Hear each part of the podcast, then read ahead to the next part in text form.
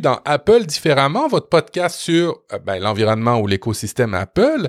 Euh, je suis Matt, alias prof du web, et je co-anime l'émission avec Audrey, Audrey Coulot. Bonjour Audrey, comment vas-tu? Salut Matt, mais ça va très bien et toi? Ben, ça va bien et euh, j'ai fait exprès de pas dire que Audrey est formatrice, autrice, youtubeuse Apple parce qu'après ça, il faut que je me décrive. Puis là, on a un invité cette semaine qui euh, ben, aime pas trop ma description parce qu'habituellement, je dis créateur de podcast et fanboy. Et là, dans les notes de l'émission, notre invité, que je vous présente maintenant, Guillaume Jette, euh, ben, a, barré le fanboy, puis il aime pas le terme fanboy. Bonjour, Guillaume.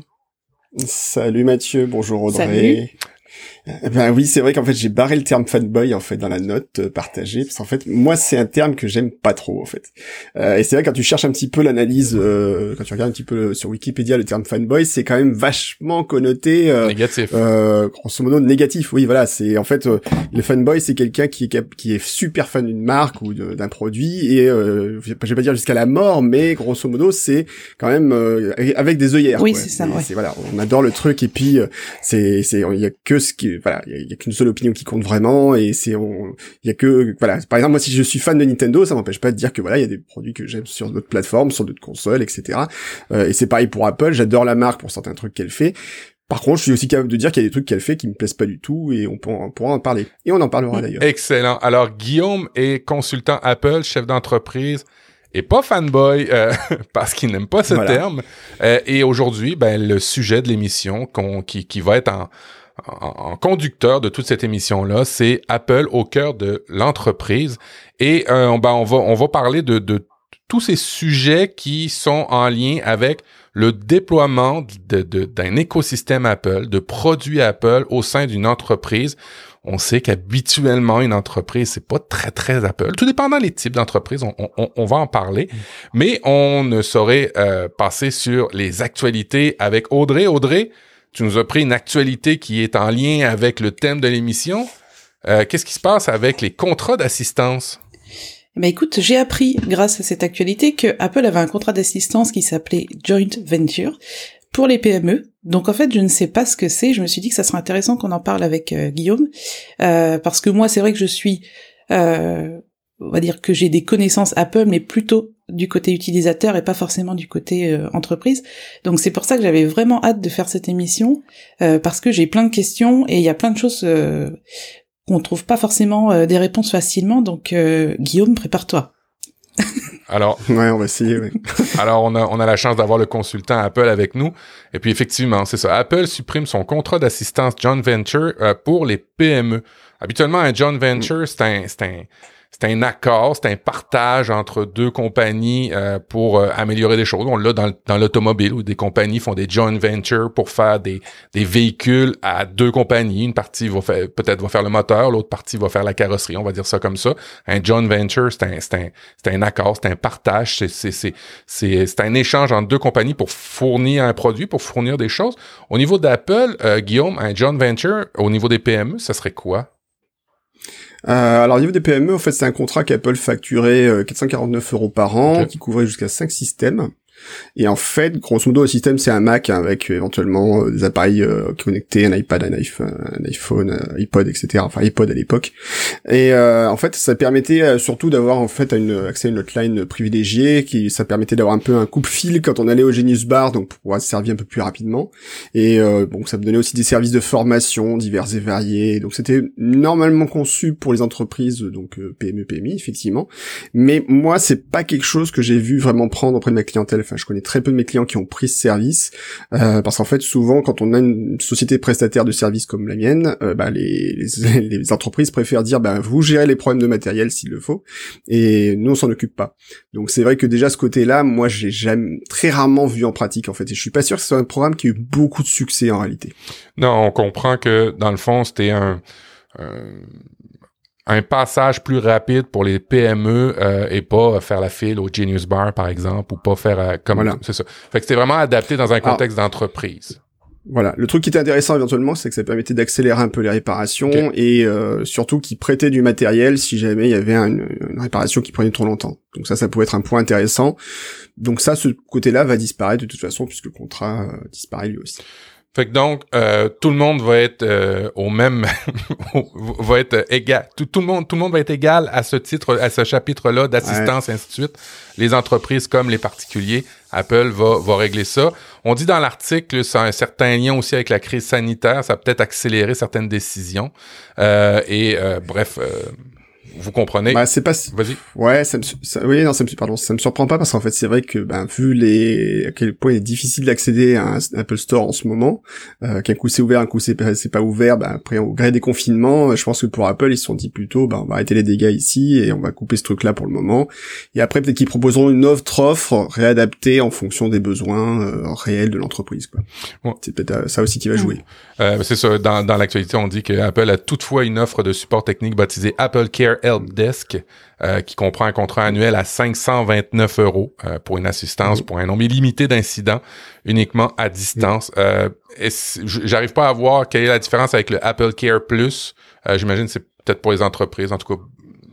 Alors l'Apple Care Plus, la différence c'est que tu as la couverture matérielle avec une franchise en fait si en cas de casse. Oui. Donc si par exemple tu fais tomber ton iPhone et que tu pètes l'écran, bah tu vas juste payer la franchise, tu paieras pas, tu, tu paieras tu ne paieras pas, pardon, le prix de la réparation complète de l'écran, euh, tu paieras juste la franchise en plus que tu as payé en plus du contrat, quoi. OK, mais au Canada, nous, ça comprend en plus, ben alors je sais pas si en France c'est pareil. Il y a aussi du support. Ouais, c'est ça, il y a aussi le support. Ben, bref, euh, si vous êtes une entreprise, j'imagine que il doit avoir un lien avec euh, un arrimage qui, qui, se fait avec Apple Care, Helpdesk et l'entreprise versus le produit. Il doit y avoir une nuance par rapport à ça. Tout à fait. Audrey, euh, ben on peut, on pourrait aller euh, directement maintenant qu'on on a, démystifié un peu ce, genre de service qui, est en lien avec l'actualité. On pourrait tout de suite, je vous le propose, euh, d'aller dans le dossier, de connaître plus notre invité, de connaître son offre de service et ben en fait ben, de, de discuter puis d'aller avec les questions qu'on avait un petit peu préparées pour notre invité. Oui, euh, alors bah déjà, Guillaume, nous on se connaît depuis quelques temps, on s'est déjà croisé euh, une fois je crois, on a fait, fait des émissions ensemble euh, précédemment. Donc déjà, bah, merci d'être avec nous aujourd'hui. Oui. Bah, merci de m'avoir invité surtout. Et est-ce que tu peux te présenter pour ceux qui ne te connaissent pas encore et présenter ton activité puisque tu es un patron? Alors je, je, suis, je suis déçu, il y aurait des gens qui me connaissent pas encore. Ça c'est déjà un gros ça problème. Ça arrive, ouais. c'est que je, je, fais, je fais mal ma publicité. donc euh, moi donc je suis Guillaume Jette, donc j'ai 44 ans, je suis dans le monde Apple depuis 1996, on va dire 97 à titre professionnel. Euh, et en fait euh, donc j'ai lancé mon entreprise euh, JetNet Consulting en 2006, en 2006. Et donc je fournis mes compétences sur les produits Apple, euh, donc au service des entreprises. Donc je ne traite pas avec des particuliers. Euh, c'est un marché qui ne m'intéresse pas. Il y a des entreprises qui le font très bien et ça m'a jamais trop intéressé. Et donc moi, j'ai fournir plutôt des services euh, d'intégration de, produits Apple dans l'entreprise, euh, déploiement euh, de tout ce qui est solutions réseau, solutions serveur, NAS, ce genre de mhm. choses, solutions de gestion de réseau Wi-Fi, sécurité, enfin voilà, tout ce qui peut aider les entreprises. Alors sur des entreprises qui sont de taille très diverses, puisque les plus petites, bah, ce sont des entreprises unipersonnelles où il y a une personne, donc par définition, il y a un, donc j'ai un utilisateur, euh, voilà, euh, dans l'entreprise. Et puis euh, ça va jusqu'à des entreprises où il y a 10 000, 90 000, 100, 100 000 collaborateurs. Wow. Ok. C'est-à-dire, et là, ce sont sur des services différents puisque autant sur la partie, on va dire PME, PMI, notre activité. Alors je dis notre parce que maintenant je suis tout seul. Ça fait, euh, j'ai une équipe qui s'étoffe petit à petit. Euh, c'était pas encore prévu il y a trois ans, puis finalement euh, l'équipe s'est agrandie plus vite que prévu. Et euh, aujourd'hui, donc cette activité, on a l'activité PME PMI, donc on gère des parcs complets avec euh, entre 5, on va dire entre 5 et 40 Mac, 50 Mac maximum, 50 euh, ordinateurs euh, sur un, sur le plus gros parc. Et puis à côté, donc moi j'ai une activité de consultant où là par contre j'apporte des connaissances pour des intégrations dans des vraiment dans des mondes d'entreprise mais là plus évolués on va dire puisque là ça va concerner des intégrations dans des environnements qui sont majoritairement Microsoft et parfois avec des problématiques très poussées de mmh.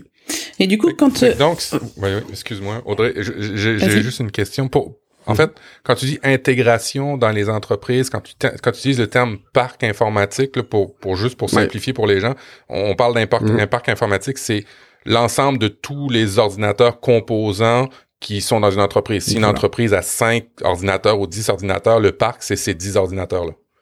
Tout à fait. Voilà.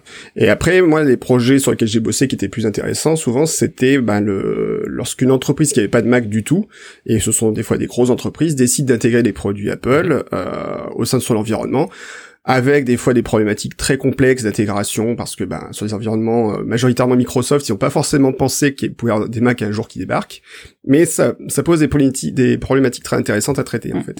Et du coup, moi j'apporte mes compétences pour faire en sorte bah, qu'on puisse installer un Mac, euh, facilement le déployer, par exemple, euh, l'intégrer dans l'environnement, euh, faire en sorte que les gens puissent imprimer, se connecter au Wi-Fi de façon sécurisée, avoir leurs applications installées ou qu'ils puissent les installer eux-mêmes, etc.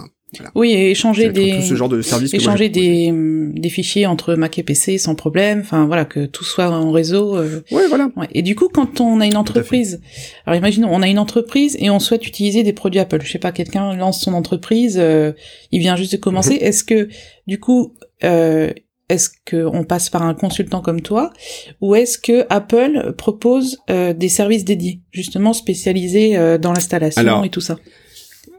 alors en fait non parce qu'en fait alors la première chose qu'on fait c'est qu'on m'appelle. Déjà tout de suite appelez-moi au 06 ça, ça résout beaucoup de problèmes. 06 vous cherchez mon nom sur internet le numéro est très facile à trouver. Plus sérieusement en fait le, lorsque une entreprise a besoin de produits Apple ou qu'elle estime qu'elle va alors c'est des fois ces entreprises d'ailleurs qui qui basculent, enfin qui qui ont jamais utilisé de Mac et puis disent tiens on va intégrer un ou deux produits Apple, des iPhones, etc. quand ça se produit en fait, euh, d'ailleurs on travaille nous les consultants Apple euh, avec les Apple Stores souvent, et les Apple Stores nous contactent pour dire voilà on a un projet, est-ce que vous pouvez bosser avec nous? Ou eux-mêmes vont conseiller trois ou quatre consultants et ils vont dire voilà vous pouvez contacter ces personnes, elles peuvent vous aider à apporter leurs compétences pour vous faciliter la mhm. vie dans votre dans votre entreprise. Souvent ce que les entreprises cherchent surtout c'est du support informatique en réalité. Donc c'est j'ai un problème, en cas de problème, qui est-ce que j'appelle Voilà, c'est euh, c'est quand même la problématique number one. Souvent, c'est pas tellement forcément d'ailleurs le, déploiement dans les petites entreprises. Souvent, euh, on se rend compte que bon, installer des Mac, tout ça, c'est pas très pas très compliqué. Après, c'est sur, sur, le suivi au long terme c'est plus difficile. Et là où on a des services, euh, qu'on va proposer des services un peu plus évolués pour s'assurer, en particulier, que les informations de l'entreprise soient sécurisées, par exemple, ce qui est pas toujours évident. Euh, sur ces sujets-là, Apple en fait ne propose pas forcément de service en réalité. Ils vont dire ok, on a les Genius qui peuvent répondre à des questions purement Apple, mais après quand ça va être euh, les problématiques très spécifiques de certains logiciels, par exemple, qui fonctionnent chez le client, l'outline Apple sera incapable de mhm. les aider. Donc c'est quand même cool que par exemple un Apple Store euh, dans ton dans ta région va rediriger des, des chefs d'entreprise vers toi. Ils font quand même le lien avec les consultants Apple qui sont indépendants en fait. Ils sont censés le faire, en tout cas, oui, tout à mhm. fait. Ok, ouais, bah c'est. Et quand, et quand tu dis ils sont censés le faire, c'est, c'est parce que euh, vous avez un, partenariat, un contrat avec? Alors en fait, les consultants Apple, oui, ont un contrat avec Apple. Euh, on n'est pas revendeur. Donc par exemple, le, si un client dit est-ce que vous pouvez vendre de matériel Apple, moi j'ai techniquement pas le droit de le faire. Donc je ne peux pas vendre de produits Apple, je peux les conseiller, ça y a pas de souci, je peux leur dire ok, vous pouvez acheter tel ou tel matériel. Mais quand ils doivent acheter un matériel, ils vont vers le revendeur de leur choix et nous, on leur dit, voilà, par exemple, il faut telle config. Euh, si vous voulez contacter un Apple Store, voilà les Apple Store avec lesquels vous pouvez travailler. Ils nous connaissent, euh, c'est plus simple comme ça, voilà. Mais après, nous-mêmes, on n'a pas de, contrat de revendeur Apple en réalité. D'accord, donc t'as même pas un petit pourcentage sur euh, des ventes que tu pourrais faire. À, l'heure actuelle, c'est pas le ah, cas. C'est dommage quand même. Alors, il y a des enveloppes, il y a des enveloppes, dommage. il y a des enveloppes qui se donnent en arrière des magasins. Par contre, Audrey, mais ça, on peut pas en parler dans l'émission. C'est ça, oui. C'est absolument ça. Euh, en fait, euh, ça peut être bien ou ça peut être pas bien, en fait, le côté... Euh, le, consultant Apple, en fait, il faut quand même qu'il soit un minimum indépendant. Moi, j'ai des clients qui ont justement apprécié, par exemple, que quand on a fait des réunions avec les Apple Store, où le, le, client arrive, il a des idées, voilà, l'Apple Store va lui dire voilà, on pense qu'il faut tel matériel ou telle solution, et puis ils vont me demander mon avis, et moi je leur dire, moi je suis pas forcément d'accord avec les gens de l'Apple Store. Et c'est important qu'on ait cette indépendance en fait pour dire que oui, il y a la parole d'Apple qui est très importante, euh, mais l'expérience sur le terrain peut être aussi un peu différente de ce que les, gens d'Apple peuvent mhm. voir. Et c'est important aussi donc d'apporter notre expérience de terrain euh, par rapport à la, la, fiche technique euh, qu'il y a, voilà, qu'on va apporter. Euh, c'est assez bête, hein, mais c'est vrai que des fois, et, et, et, du coup, ça peut être important aussi de dire aux clients, le matériel que vous vendez, bah, on touche pas d'argent dessus, ça peut être vu aussi comme un, comme un mhm. avantage. Dans le sens où on garde une certaine indépendance. Il y a effectivement une, une bonne différence, puis c'est là toute la valeur ajoutée du type d'entreprise que tu as, c'est que sur papier, certains éléments peuvent être euh, au niveau quantitatif, tu dis ah ben ça fait ça, ça fait telle fonctionnalité, mhm. ça ça répond, ça devrait répondre comme ça, mais toi pratico-pratique, t'amènes ta plus-value à l'entreprise en disant attention, je l'ai essayé dans un contexte d'entreprise, ça marche plus ou moins bien, je vous conseillerais peut-être autre chose. C'est ça la valeur ajoutée dans le fond. Mm. C'est ça aussi, voilà. Puis euh, c'est l'expérience, euh, voilà, c'est l'expérience du terrain. Moi, ça fait euh, plus de 20 ans que je travaille dans le monde Apple, que j'ai vu les évolutions de système de macOS, du système 9, enfin macOS 9 à l'époque, même 8.5, 8, mhm. tout ça. je crois, que, je crois que j'ai commencé au 7.5.1 à peu près, donc ça date. Et jusqu'à voilà aujourd'hui à Big Sur, c'est important de dire aux clients, par exemple, bah voilà, il y a une nouvelle OS qui sort, faut peut-être pas l'installer même si Apple vous dit il est génial, il est super, il est super important, il est super euh, plein de nouvelles fonctionnalités, etc. Mhm. euh, non, on va peut-être pas l'installer tout de suite. On va peut-être le. D'ailleurs, moi, je systématiquement quand il y a un nouvel OS qui sort, je le bloque chez mes clients. Euh, on a des systèmes de gestion à distance pour permettre d'installer des logiciels, euh, des installer. Ouais, on va en reparler de ça après. Etc. Ouais. Voilà, on en parlera. Et moi, je bloque systématiquement les installations des nouveaux OS au cas mhm. où. Alors du coup, en parlant d'OS, euh, peut-être que des gens se posent la question, est-ce qu'il y a des versions professionnelles, euh, comme c'est le cas pour Windows, ou que c'était le cas pour Windows, j'ai un peu lâché l'affaire Windows, à vrai dire, mais euh, est-ce qu'il y a des versions professionnelles de macOS, iOS et iPadOS eh ben non, pas du tout, puisque chez Apple, il y a un seul OS et c'est le même pour tout le monde, il n'y a pas de différenciation. Par contre, il faut savoir que quand tu as un appareil Apple, Apple propose, enfin Apple propose en fait une sorte de passerelle, on va dire, euh, qui permet de gérer les appareils de façon un peu plus évoluée euh, via ce qu'on appelle des MDM. Donc en fait, ce sont des solutions des mobile device management. Mhm. Ce sont des solutions qui permettent en fait de d'enrôler un appareil de façon sécurisée. Et à partir de là, on va pouvoir avoir un contrôle plus poussé de l'appareil. Donc on va pouvoir par exemple pousser les profils de configuration qui vont nous permettre de configurer automatiquement les boîtes mail de l'utilisateur, pousser des, des, réglages de sécurité, dire par exemple le mot de passe il doit faire tel tel tel niveau de sécurité. Euh, donc on va avoir un contrôle plus avancé de mhm. l'appareil en fait, euh, que ce soit un iPad, un Mac, un iPhone. Ah euh, et c'est une solution en fait aujourd'hui qui existe. Alors il y en a plein sur le marché. Euh, et quand je dis plein, c'est vraiment, il y a, je pense, que je les ai pas comptés, mais il y en aura une centaine hein, facilement. Donc par exemple, par exemple, si tu dois configurer 30 iPads pour une entreprise, tu vas créer un profil type. Mhm que tu vas pouvoir, on va dire, installer directement sur les 30 iPads. Euh, tu fais pas le boulot 30 fois, quoi. Exactement tu ça. une fois. Et... En, en, fait, alors en fait, même Apple a une solution qui est assez géniale. Alors quand elle fonctionne, 99% des cas, on va dire que ça fonctionne bien, euh, qu'ils ont mis en place il y a assez longtemps, qui s'appelle Apple Business Manager. Et j'avais traité de ce sujet dans une conférence euh, il, y a, il, y a, deux ans. Et euh, Apple Business Manager, en fait, ça permet de faire en sorte euh, de, quand vous sortez l'appareil du carton, il va automatiquement, enfin, quand vous allez connecter au réseau Wi-Fi ou au réseau Ethernet, il va automatiquement se connecter au serveur d'Apple. Il va dire bonjour, j'ai tel numéro de série et à quelle, à quelle entreprise j'appartiens? Et là, Apple va dire bah, ce, cette machine appartient à telle entreprise. Voilà. Et donc, automatiquement à la sortie du carton, on est capable de configurer l'appareil, en fait, en lui poussant des réglages de configuration, des profils de configuration, de mettre l'appareil aux normes de sécurité de l'entreprise et déployer les logiciels dont on a besoin. Donc, en fait, c'est intéressant, surtout en cette période là où on est un peu tous à la maison, euh, puisqu'une entreprise qui a besoin d'envoyer... Bah, je vais donner un exemple concret. Euh, là, j'ai embauché euh, quelqu'un, là, il y a quelques jours. Euh, je lui ai envoyé sa machine directement elle, est elle bosse à Marseille, je suis à Paris, donc euh, pour le coup on est à 100% télétravail. Elle a reçu sa machine, elle l'a déballée, elle l'a ouvert, euh, donc elle l'a connecté à son réseau ici. Il lui a dit ah ce Mac appartient à JetNet Consulting, euh, voilà, vous, vous devez accepter les conditions d'utilisation, ok. Et là, après, on a téléchargé, donc le Mac a automatiquement téléchargé tous les logiciels, les applications dont elle avait besoin, etc., la configuration, avec le fond d'écran JetNet Consulting par défaut. Voilà. Mais elle peut, elle a pu le changer, il y a pas de problème. Je n'impose pas, même si on peut, par exemple, on peut se dire non, non, je veux que le fond d'écran soit celui-là. On le change pas. Techniquement, on pourrait le faire. Euh, mais donc, on voilà, on va, mais et on garde le contrôle sur l'appareil. Et ça, c'est aussi assez intéressant, c'est-à-dire que si, par exemple, l'appareil est volé, on est capable de le, désactiver ou le verrouiller à distance et faire en sorte qu'il ne soit pas réactivable par que, que, que, si on a un code de sécurité que nous on a mhm. défini. Ce sont des choses qu'on peut faire. Voir l'effacer à distance si on dit tant pis, euh, la machine est perdue, je préfère qu'elle soit effacée plutôt que, que les données soient récupérées. Donc c'est un iCloud puissance 1000 quoi. En fait. Euh, dans le principe. Euh, c'est un peu, un peu le principe. Ouais, on pourrait un peu décrire ça comme ça, effectivement. alors, pour le coup, d'ailleurs, iCloud, c'est bien, mais en entreprise, c'est compliqué à gérer, d'ailleurs. oui. Oui, ben en fait, en fait, euh, ce qui est complexe sur les appareils euh, mobiles pour la pour l'avoir expérimenté, c'est que ben c'est votre téléphone, mais c'est celui de l'entreprise, mais c'est votre téléphone. Puis des fois vous faites des choses à vous, puis il y a des choses que l'entreprise euh, voudrait pas que ça soit partagé. Fait il y, a, y a toujours cette, cette, ambiguïté à bon ben on, on laisse de la latitude jusqu'à où à l'utilisateur pour gérer ses données et celles de l'entreprise ou on le bloque mhm. et qui ce qui fait que in fine on va bloquer un peu les on, on va on va brider un peu l'expérience utilisateur puis on va brider certains trucs qu'on aimait chez Apple. Alors iCloud c'en est un, tu sais quand on télécharge un fichier mhm. euh, de l'entreprise, est-ce qu'il va dans le iCloud personnel ou il va dans le iCloud d'entreprise ou en tout cas il va tu sais il y a cette nuance là. Alors c'est assez marrant parce qu'en fait, en réalité, euh, l'expérience sur le terrain montre que pour les grosses entreprises, et euh, on va plutôt à l'inverse. C'est-à-dire qu'en fait, on va au contraire proposer un ordinateur sur lequel l'utilisateur aura une expérience où il pourra faire grosso modo ce qu'il veut.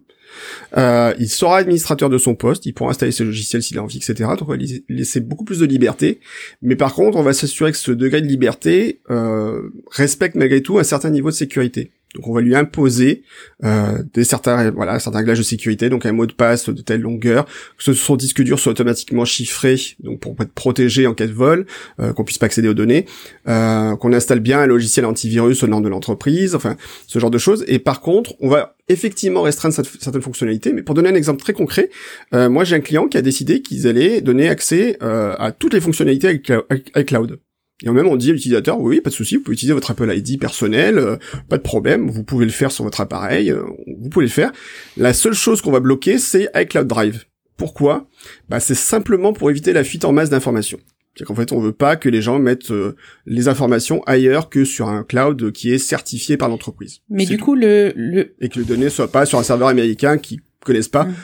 Même si, bon, en pratique, après, ils mettent ça sur OneDrive, qui est chez Microsoft, plutôt que chez Apple. Bon, faut pas forcément chercher la cohérence, mais, c'est comme ça. Et du coup, le Mac, par exemple, si la personne met son propre identifiant Apple, euh, le Mac n'est pas mhm. euh, référencé comme son, comme lui appartenant? Il y a un niveau, euh, de, sécurité en plus, quoi. Ah, il y a un niveau de sécurité en plus, et surtout, voilà, c'est qu'on peut désamorcer certains comportements qu'Apple impose, en particulier ce qu'ils appellent le verrouillage d'activation. Euh, que tu peux activer par exemple si ton iPhone a été euh, tu sais que tu as la fonction localiser mon mhm. iPhone en fait ou localiser mon Mac que tu peux activer euh, depuis quelques versions de, de macOS. Et quand on active cette fonction en fait on active aussi le verrouillage d'activation. Et sur sur les Mac récents quand tu redémarres ton Mac et que tu as décidé que finalement tu le verrouillais à distance il ne peut plus être activé automatiquement qu'avec ton code iCloud en fait. Tu peux pas le déverrouiller en fait du tout ce qui peut être embêtant parce que imaginons qu'on a un collaborateur qui parte avec qui part de l'entreprise, il a laissé le Mac avec euh, son activation à lui, son compte iCloud, etc. Ben on peut ne pas avoir accès euh, à bah l'ordinateur, ça pourrait être gênant. Donc dans ce cas-là, l'avantage c'est que là, dans un cadre où ça a été bien géré en amont, on n'a pas le problème puisqu'on est capable de désactiver ces fonctions d'activation parce que l'appareil fait partie des appareils de l'entreprise. D'accord, donc faut que ce soit entre de bonnes mains. Quoi. Donc on va ah bah par contre, évidemment, il faut que ce soit entre des bonnes mains, donc la chaîne de confiance euh, est très importante dans ce genre de cas. Ouais. Euh, oui, Matt, tu voulais dire quelque chose? Oui, ben en fait, pour, euh, je, vais être sûr de comprendre, c'est-à-dire que la personne, quand elle mm-hmm. utilise un ordinateur de l'entreprise mm-hmm. Apple, on va dire, on parle de ça, mm-hmm elle ne pourra jamais cacher des choses à l'entreprise parce que l'entreprise a toujours la main dessus euh, pour justement euh, aller chercher les données et ainsi de suite. En cas de, je sais pas moi, en cas d'enquête, en cas de, de licenciement, il y a euh, un recours pour l'entreprise d'aller fouiller, enquêter et ainsi de suite grâce à, à ces configurations-là. C'est un peu ça l'idée, voilà. Euh, après, si tu veux aussi, ce qui se passe, c'est qu'aujourd'hui, on est au niveau de la sécurité des informations, on, dans, on entre aujourd'hui dans ce qu'on appelle un modèle dit zero trust. C'est-à-dire qu'en fait, il n'y a plus aucune confiance en fait mhm. à ce qui se passe en dehors d'ordinateur euh, ou même sur l'ordinateur. Donc en fait, on va laisser un certain degré de liberté de l'utilisateur, mais on va s'assurer qu'en fait que les informations effectivement puissent être traçables. Donc euh, si effectivement j'ai des documents que j'ai créés au sein de l'entreprise, et attention quand je parle d'entreprise, là je parle d'entreprise euh, souvent avec un gros niveau de sécurité, mais on est capable effectivement de déterminer avec beaucoup plus de facilité, de tracer l'information pour savoir où elle part un petit peu. Euh, après, on n'est pas tous, toutes les entreprises sont évidemment pas à ce niveau-là de, pas entre guillemets paranoïa, parce que dans certains domaines évidemment sensibles, on veut faire attention à savoir où va l'information. Mais euh, dans ce modèle dit zero trust, en fait, c'est vrai que euh, les choses se passent un peu différemment à ce qu'on était habitué auparavant. Voilà. Ouais, l'idée, l'idée, c'est euh, exemple une entreprise qui aurait ben, des secrets industriels à cacher, euh, des, des listes de clients, euh, j'imagine dans, dans, dans, dans, le domaine de la santé avec des données un petit peu plus sensibles. Ben, on veut on veut protéger ça parce que dans le fond c'est notre core business, c'est c'est c'est c'est avec ça qu'on fait de l'argent. Fait que je comprends qu'il y ait des entreprises qui veulent avoir ce niveau de sécurité là. Alors ce qui est bien d'apprendre, c'est que ben, Apple est est dans les lignes majeures aussi pour, pour pour pour la protection des données personnelles et pour la protection des données d'entreprise. Ouais, tout à fait. Alors, ce qui d'ailleurs est parfois compliqué euh, à gérer. et ça, je peux te dire qu'au niveau administrateur informatique, c'est complexe. Et je peux te donner un exemple très très concret. Euh, depuis macOS Big Sur, euh, enfin pas macOS Big Sur d'ailleurs, depuis macOS Catalina et même depuis un peu avant, Apple a mis en place ce qu'ils appellent les Privacy Policy Control. Mm-hmm. Euh, les PPPC, ils appellent ça, je sais plus, je sais plus quel est le troisième P. Euh, et en fait, ça permet en fait d'avoir un contrôle très fin sur euh, ce qu'une application est autorisée à faire euh, quand elle est lancée. est-ce qu'elle a accès au microphone, est-ce qu'elle a accès à la caméra, est-ce qu'elle a accès au disque dur ou pas? Enfin voilà. Alors c'est bien dans l'absolu.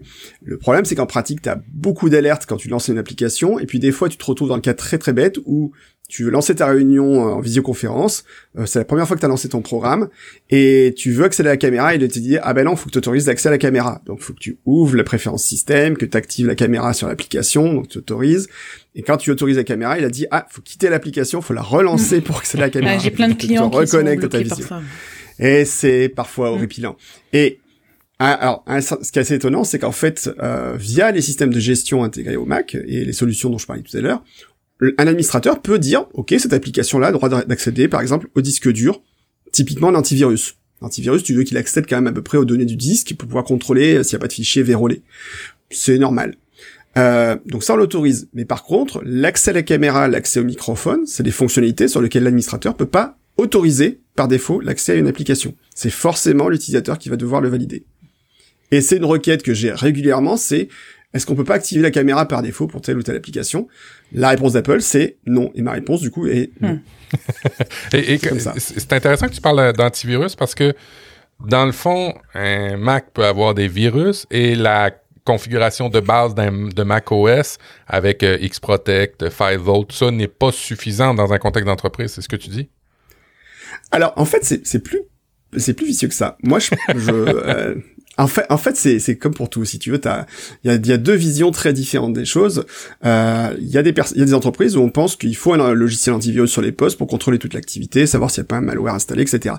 Euh, c'est vrai. Apple fournit déjà effectivement une couche de protection qui est quand même relativement limitée. C'est-à-dire qu'en fait, on peut pas forcément aller euh, vérifier, elle va, va pas forcément vérifier partout sur tous les fichiers de ton Mac euh, s'il n'y a pas un, un document Word, par exemple, qui a un virus dedans. C'est pas encore très courant, mais ça pourrait arriver. Euh, donc il y a des protections. Après le problème surtout c'est souvent un problème de reporting, c'est-à-dire s'assurer que de façon centralisée on ait toutes les informations comme quoi un poste est bien propre, etc. Mhm. et que les informations soient remontées et que si le poste surtout a un problème, qu'il soit totalement automatiquement isolé du réseau. Ça on sait pas le faire de base avec le Mac. Des solutions antivirales évoluées sont capables de le faire. OK, OK. Et puis, on parle d'antivirus pour un Mac, mais il n'y a pas cette réalité-là pour tout ce qui est iPad, iPhone? Non. Alors, euh, au grand dame des éditeurs d'antivirus. une fois, c'était assez... bah, alors c'était assez drôle parce qu'en fait, une fois, j'ai eu une discussion là-dessus avec un développeur euh, d'antivirus avec lequel je travaille et euh, qui disait ouais, le problème c'est qu'Apple nous permet pas de faire des solutions qui permettent de regarder le comportement des fichiers dans le système, etc. Et j'avais envie de lui répondre, bah c'est aussi pour ça qu'Apple a une plateforme qui est très sécurisée par rapport à d'autres plateformes où on peut regarder ce qui se passe dans, dans les fichiers un peu partout sur l'appareil. Okay. A pas besoin si, tu veux, si vous voulez, en fait, par défaut, euh, l'iPhone et l'iPad sont des plateformes très sûres et je pense que si vraiment il y avait eu euh, une grosse facilité à faire des, virus sur ces plateformes-là, on l'aurait vu depuis longtemps. Aujourd'hui, c'est pas le cas. Maintenant, c'est vrai que on pourrait se dire que malgré tout, Apple n'est pas parfaite et il y a des problèmes de sécurité qui remontent régulièrement et Apple patch ses appareils régulièrement. Si Apple laissait des moments, des petits passages pour dire OK, pour installer un antivirus sur votre téléphone, je suis pas sûr que le signal serait super mhm. bon en fait. Donc c'est et, toi, dans un contexte d'entreprise, on vise vraiment. Euh, j'ai une dernière question. Je suis tellement, je suis tellement euh, content d'avoir euh, Guillaume avec nous. tu vises Mac, iPadOS, iOS, mhm. tvOS, WatchOS. Est-ce qu'on voit ça dans le, dans l'entreprise ou c'est vraiment juste des, des, des, des appareils personnels encore? Alors, il y a deux choses. Euh, WatchOS très peu. En fait, euh, je pense que euh, j'ai jamais eu de demande de déploiement sur du WatchOS. Ça pourrait arriver, mais les fonctionnalités de, de gestion sont. Euh, enfin, je suis même pas sûr qu'il y ait des fonctionnalités de gestion WatchOS aujourd'hui possibles. surtout que, en fait, le problème de WatchOS, la Watch, c'est un complément de l'iPad, de l'iPhone en fait.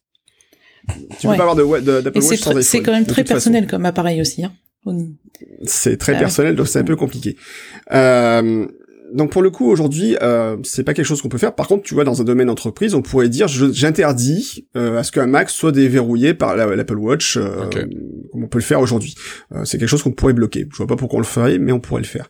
Euh, pour l'Apple TV, euh, ça, si, alors on, on peut déployer l'Apple TV. C'est assez intéressant d'ailleurs parce que jusqu'à pas longtemps, c'était le seul appareil qu'on pouvait déployer de, de façon vraiment automatique. C'est-à-dire que tu sors du carton, il est connecté à ta solution de gestion Apple Business Manager, tu le branches et là tu as toute la configuration qui descend et t'as rien à faire. Tu branches en Ethernet et t'as plus rien à faire du tout, il se, se configure automatiquement. Et moi je l'ai mis en place pour, chez un client, on voulait le mettre en place pour faire des, des diffusions d'images dans une vitrine. Ok, ouais. Sur un écran. Mhm. Voilà, donc euh, pourquoi pas, ça a fonctionné. Bon, en fait, au final, on a utilisé notre solution parce qu'on a deux trois limitations, euh, voilà, mais qui dépendaient pas forcément d'Apple TV. Euh, par contre, ouais, dans les hôtels, des choses comme ça, on a, c'est des choses qu'on voit. C'est, des solutions qu'on voit. Dans les salles de conférence, par exemple, puisque l'Apple TV, ça l'avantage que tu peux approcher ton appareil, ton iPhone, ton iPad ou ton Mac, tu l'approches et tu peux faire la diffusion directement sur un projecteur via l'Apple TV, par exemple, dans une salle de conférence. Donc ça, oui, quelque chose qu'on à voir. Excellent. Donc, il y a une version, c'est pas une version pro, il n'y a pas de version de pro d'aucun des OS, mais au moins, l'Apple Télé fait partie de la famille des appareils qu'on peut gérer mm. euh, en entreprise. Voilà. Alors, d'ailleurs, c'est intéressant que tu parles des produits pro. Euh, moi, j'ai toujours un. C'est les notes d'Audrey. Hein. moi, je suis rien. je, je suis rien sans. Non, non, mais c'est. Non mais c'est intéressant de parler des produits pro parce que moi j'ai toujours eu et j'avais fait un billet de blog là-dessus. J'ai toujours un problème avec le, la, notation pro chez Apple en fait.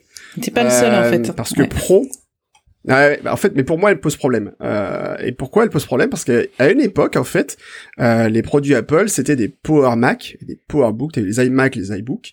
Et à partir du moment où Apple est passé sur Intel, donc il y avait eu les MacBook Pro, les Mac Pro, euh, les iMac toujours, ils n'ont pas changé de nom, et euh, les MacBook. Euh, et les Mac. Les iMac, iMac Pro aussi, ouais. et l'iMac Pro. Et en fait, moi, je pense que c'est une erreur parce qu'en fait, ça t'es pas obligé d'être euh, d'être un d'acheter tu t'es plus avoir envie d'avoir un produit très haut de gamme qui soit pas forcément pour un usage pour un usage professionnel d'abord. Euh, donc je trouve ça un peu dommage de dire bah non euh, il y a marqué pro donc c'est pas pour moi. À une époque Apple vendait des Power Mac G4 à des fans des passionnés et ça les dérangeait pas même si ça avait pas marqué pro sur le produit. Et tu peux très bien avec un iMac ou avec un MacBook produire un contenu professionnel. Bah oui. Mhm. Aujourd'hui, mon MacBook Air, je travaille 10 heures par jour dessus. Bon, un peu moins maintenant, je fais attention. Euh, mais je travaille 7 et 8 heures par jour dessus. C'est un usage professionnel, il n'y a pas pro dans le nom, et il fonctionne du feu de Dieu, parce que le M1, le M1 quand même, ça marche plutôt pas mal. Euh, mais c'est un usage professionnel. Et souvent, d'ailleurs, on a, on a ce truc-là où les gens disent, ouais, mais l'iPad, par exemple, c'est pas un produit pro. Alors maintenant, t'as l'iPad. Est-ce que c'est pas juste du marketing Est-ce qu'un écrivain c'est du marketing, mais pour moi, c'est du mauvais marketing. Ben, clairement, je pense que c'est juste pour flatter l'acheteur, quoi. Dire, il y a beaucoup de gens qui disent, euh, ah non, moi j'ai pas un iPhone, j'ai un iPhone Pro. Euh, euh, ouais, d'accord. Bah, voilà. Je, pense que. Alors tu n'es pas Je pense que l'iPad. bah après, par exemple, si tu cherches à voir les différences entre l'iPad Air ou l'iPad Pro, euh, tu vois, elles sont pas forcément évidentes dans les gammes. enfin, je, gamme, gamme iPad aujourd'hui, j'ai du mal à les, à les comprendre parce qu'elles deviennent très complexes euh, typiquement. Euh, et je trouve qu'à une époque, voilà, le côté Power, le Power Mac, tu savais que c'était une machine, t'achetais une machine, voilà, qu'elle imposait, elle était là, bon, c'était, c'était là. Mais si tu voulais te faire plaisir et tu voulais prendre une machine, euh, même pour un usage long pro, tu pouvais prendre un Mac très très cher et ça marchait très bien. Ce côté pro, moi, dans le nom, m'a toujours mmh. dérangé en fait, parce que c'est pas parce que tu utilises un iPad de base que tu vas pas faire un contenu professionnel. Tu pourras peut-être sortir le prochain Goncourt en ayant utilisé un iMac qui a pas marqué pro dans le nom ou un MacBook de base qui a pas marqué mmh. pro dans le nom. Oui, moi je travaille sur un Mac Mini, euh, c'est pas un Mac Mini Pro, mais je travaille avec, je gagne ma vie avec, donc euh... voilà. non mais ça en fait moi, mmh. enfin, moi j'ai toujours pris ça vraiment comme un argument marketing.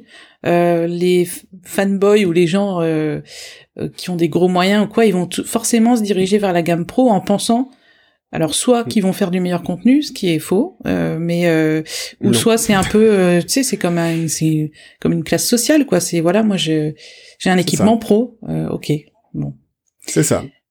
Ouais, je suis, moi c'est, enfin moi ça a toujours mm. posé problème ce, ce positionnement marketing là. Ouais. Excellent. Oui, vas-y, Audrey.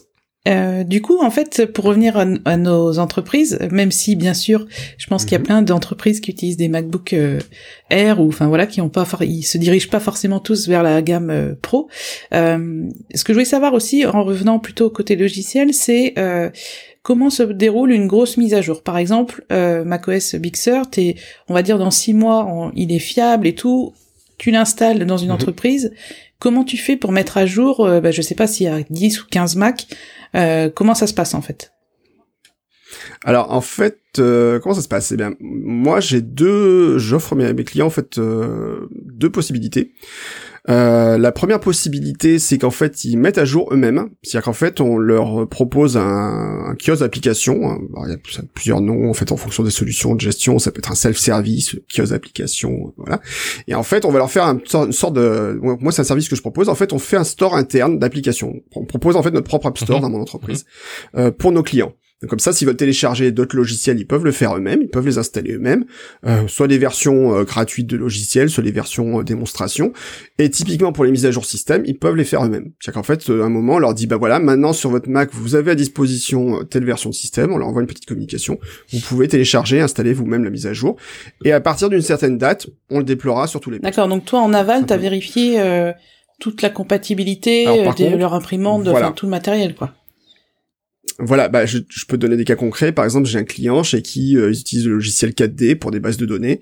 Eh ben, 4D, euh, la compatibilité 64 bits, donc ça veut dire compatible uniquement Catalina, euh, est arrivé très tardivement. donc ça veut dire que pendant très longtemps, moi j'ai bloqué les mises à jour système Morave, bah, Catalina, surtout je l'ai bloqué sur les postes en disant non parce que si vous l'installez, votre logiciel sera plus compatible, mmh tout simplement. Donc comme c'est un logiciel que tu utilises tous les jours tout le temps, euh, tu peux pas dire, euh, tu peux pas bloquer ce truc-là. Et le problème, alors le problème que tu peux avoir, c'est qu'Apple fournit des nouveaux Mac régulièrement avec le dernier OS en date. Bah oui, c'est ça. Ouais. Et là, parfois, ça peut être compliqué parce que s'ils fournissent une machine qui est Catalina et que tu as un programme qui ne fonctionne pas en Catalina, faut trouver des solutions parfois et c'est pas toujours et évident. du coup, est-ce qu'ils se tournent vers le marché de l'occasion pour prendre une machine qui a deux ans de plus ou ça peut arriver? Alors ça peut être une solution, sinon on essaie de trouver d'autres solutions pour que ça fonctionne quand même. Et puis bon, après euh, la, stratégie de mise à jour des postes, souvent c'est quand même qu'on essaie de faire durer aujourd'hui les postes le plus longtemps possible. Et pour ça, bah, Apple, on a quand même un truc bien, c'est que les machines peuvent durer longtemps. Euh, quand je dis longtemps, c'est que moi j'ai des Mac des fois qui ont euh, un certain âge et vraiment faut que j'insiste pour qu'on les sorte des parcs parce que sinon on pourrait les garder très longtemps. Seul problème, c'est qu'au bout d'un certain moment, Apple fournira plus de mise à jour de sécurité donc là, ça veut dire que en termes d'OS, si la mise à machine peut plus suivre au niveau mise à jour, bah, elle doit sortir mhm. du parc. Pour moi, il n'y a pas de discussion là-dessus. Il faut qu'elle sorte. Euh, voilà. Alors des fois, il y a des discussions. L'autre problème que je rencontre souvent, c'est que les, clients des fois ont des vieilles versions de logiciels style euh, Adobe Creative Suite euh, avec des vieux Photoshop mais qui suffisent pour leur usage. Et là, si, Photoshop, tu, tu plaisantes, mais j'ai pire que ça. J'ai pire que ça. Et, euh, et j'ai un CS3 La Catalina, ça a fait mal hein, quand même. pour, bah, Catalina fait mal. Alors après, tu as des solutions alternatives qui sont très bien. Je pense, Affinity, euh, voilà, tu prends Pixelmator, Affinity. Là, en ce moment, on bosse beaucoup avec eux.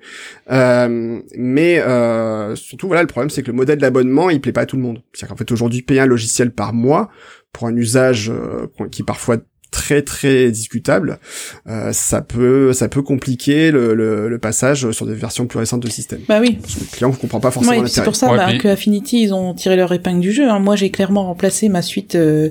Attends, j'avais une suite CS 8 je crois qui tournait mal, bon gré malgré depuis quelques années et il y a deux ans je me suis un an ou deux je sais plus je me suis dit bon allez je vire Adobe et puis j'ai acheté la, donc 50 euros l'application de chaque euh, de la suite Affinity, c'est quand même 150 euros, ça fait quand même toujours moins que, euh, je sais pas, 5, 40 euh, euros par mois, quoi. Donc, euh... Elles sont à 50% de remise en ce moment. j'ai vu ça, ouais. Donc, franchement, ça vaut le coup.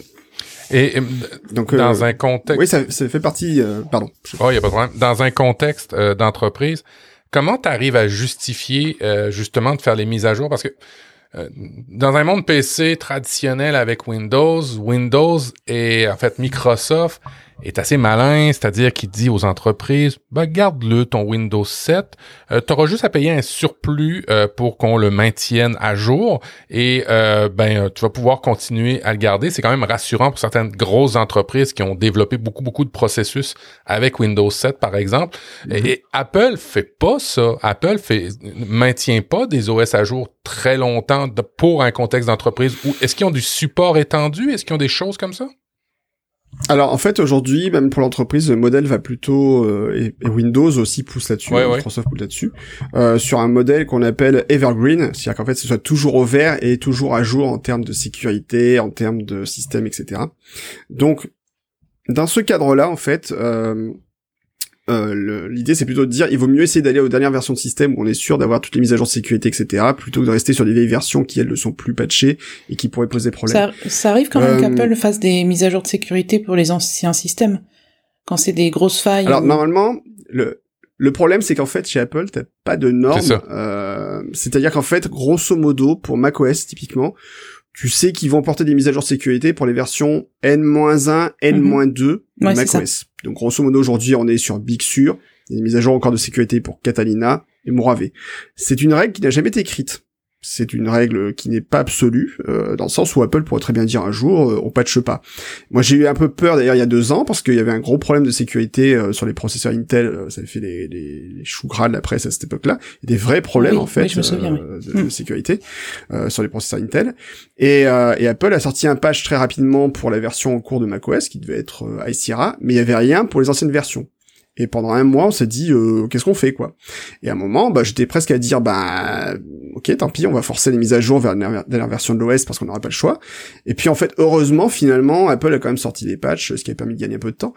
Mais ouais, des fois c'est c'est pas évident en fait, c'est c'est pas évident de gérer ça. Mais tout et, là tout l'avantage de faire affaire avec des gens qui connaissent ça comme toi ben pour dire ouais, euh, mon expérience me dit que on, on, ferait bien d'attendre peut-être une semaine plutôt que de changer un parc pour euh, je sais pas moi un million d'euros ou un truc comme ça.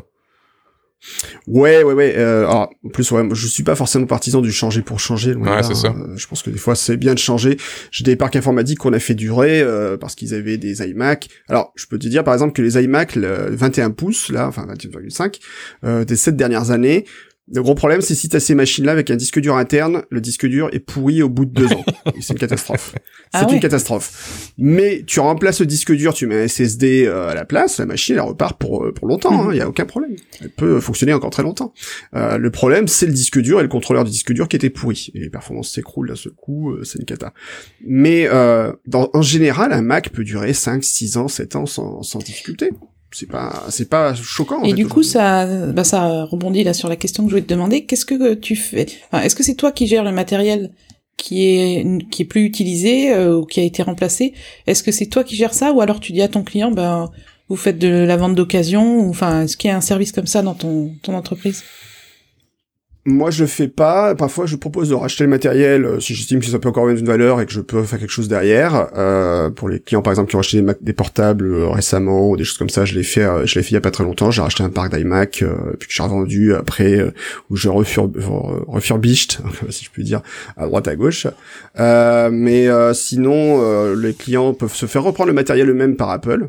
Alors c'est pas forcément très intéressant parce que les entreprises Apple sont pas super pertinentes, ou il peut le revendre sur eBay ou sur un autre moyen, et des fois on l'aide, euh, s'il a envie qu'on l'aide, euh, on le fait. Parfois aussi le client propose juste aux employés de racheter le matériel ou il leur offre. Ça mhm. peut arriver aussi. Oui. J'avais un client qui faisait ça, c'est que quand il faisait chaque mise à jour de, de matériel, il disait ok les machines elles ont 3-4 euh, ans, bah je les file aux employés, ils sont ah contents. c'est cool. Mhm. Ça peut être faisable. et du coup, en fait, justement, je pense qu'on en avait parlé toi et moi il y a il y a quand on faisait encore iWeek. Mm. Enfin, euh, Apple propose donc du leasing aussi aux entreprises, donc la location. Euh, et tu me disais que du coup, mm-hmm. c'était une pratique euh, courante euh, pour les entreprises. Est-ce que c'est toujours le cas ou... Alors je sais pas trop. Euh, ça peut toujours se faire. Enfin, il y a des entreprises qui le font. Il faut savoir qu'en plus, Apple a, a, son propre mécanisme de leasing. Ce qui peut être intéressant pour les entreprises, c'est que les prestations euh, des consultants, par exemple comme moi, euh, peuvent être englobées dans une offre de leasing. Donc en fait, si le client euh, dit, dit bah tiens, je vais m'acheter euh, pour 50 000 euros de matériel, il peut me dire bah voilà, on a besoin de faire appel à un consultant, on va passer le matériel en leasing. Apple peut dire bah ok, la prestation du consultant, on la peut, on peut la passer aussi dans le leasing et comme ça, ça vous permet de bénéficier d'une prestation euh, que vous allez payer sur trois ans, euh, mm. mais complète. Ça, ça peut être intéressant. C'est pas un truc que je fais couramment, mais c'est faisable. Ouais, je pense que c'est pas courant parce que c'est des produits Apple qui, comme tu disais, durent des années et qu'il y a un moment, euh, c'est limite plus rentable de l'acheter et de le faire tenir 5 ans, 6 ans que ah, ah, Alors, ça dépend. Ça dépend parce que fiscalement, tu passes d'un OPEX CAPEX qui, qui peut être intéressant. Il y a des entreprises qui préfèrent avoir de la location euh, pour leur, euh, mhm. leur, leurs activités financières. Euh, tu sais, le département du le, comptable, celui qu'on aime moins dans l'entreprise, ben peut-être que lui mhm. aimerait, tout dépendant de l'entreprise, avoir du mensuel plutôt que de l'acheter et de l'immobiliser sur un, un, un terme de 3, 4, 5 ans, mettons. C'est ça. Après, alors en plus, c'est vrai qu'en ce moment, en plus, les taux d'intérêt sont très bas, donc le, les prêts, le coût de l'argent est très faible en fait, euh, mine de rien, donc ça peut être intéressant. Euh, par contre, sur le matériel Apple, c'est un calcul qu'il faut faire. Euh, le, le, truc, c'est quand même que le matériel Apple se revend très bien d'occasion, même deux ou trois ans après l'achat. C'est vrai. Donc des fois, il faut se poser la question de dire si je fais une location, euh, voilà, je fais, je fais une location avec option d'achat, combien je vais racheter le matériel à la fin, combien je vais pouvoir le revendre éventuellement. Et en fait, on peut se rendre compte que moi, j'ai revendu un Mac récemment, euh, il avait trois ans d'âge, j'ai revendu 1000 euros, un MacBook Pro euh, le, pour un de mes clients, il l'a pris dans la journée, c'est pas posé de question, il a dit ok mhm. c'est bon, je prends. Voilà, euh, euh, c'est une machine que moi j'avais utilisée, amortie, etc., sans problème. Donc des fois, le calcul se faire là, en fait. C'est que des fois, ça peut être aussi intéressant, voilà, de dire, je rachète le matériel à la fin, mais je peux le revendre aussi à un très bon prix à la fin. Parce que ce qui n'est pas le cas dans le monde PC, hein. PC, au bout de 3 ans, euh, 3-4 ans, sa valeur a été totalement dépréciée. Un Mac peut encore durer assez longtemps, et sa valeur peut encore être très importante pendant pas mal de temps. Si on regarde la cote euh, d'occasion sur eBay ou ailleurs, euh, on voit que des Mac, 4, des Mac il y a 4, 5 ans, 6 ans, se revendent encore à un prix euh, très raisonnable et ils mhm. partent. Ouais, oui, parce qu'il y a toute, il y a de demande pour, euh, il y a de la demande pour tous les, tous les budgets, donc, euh, moi aussi j'ai vendu mon MacBook mm. Pro là il y a pas longtemps et il est bien parti rapidement. donc, c'est sûr que c'est, enfin, que c'est du matériel fiable et surtout si on sait qu'on est dans les, on est encore dans les, dans les premières années où il y aura des mises à jour. Enfin, c'est, voilà, c'est vrai que ça se revend très bien à l'occasion. Voilà. Après, le petit bémol, c'est quand Apple sort des machines genre euh, les MacBook Pro avec les claviers papillons, ou là, ah euh, sur le marché de l'occasion, c'est plus complexe. Oui, oui, sort ah des, des, ah. des, processeurs M1 euh, qui, enfin des puces M1 pardon, qui mm. revalorisent complètement le, le, prix des machines sous Intel. ça aussi, ça a été. Alors ça, oui, ça va dans les deux sens, cela dit, parce qu'aussi des gens peuvent se dire ah tiens les machines Intel vont être plus rares d'ici un an ou deux, donc elles sont vont peut-être prendre de la valeur. Ça peut se calculer aussi comme ça. C'est, on sait pas trop. Ouais. Bah, pour vous, ça va être une sacrée, euh, un sacré passage euh, entre les, les Intel et les M1, ah. pas comme ça a été le cas entre PowerPC et, et Intel, j'imagine. Ouais, je pense que ça va mieux se gérer en fait avec le M1 que ça a été géré avec le Intel euh, à l'époque. Mais euh, après, euh, il y a des il y a des questions qui se posent par rapport au M1. On pourra en faire encore une émission là-dessus. Mais typiquement, il y a plus de virtualisation de Windows possible pour le moment. Donc, qu'est-ce que ça peut impliquer comme problème?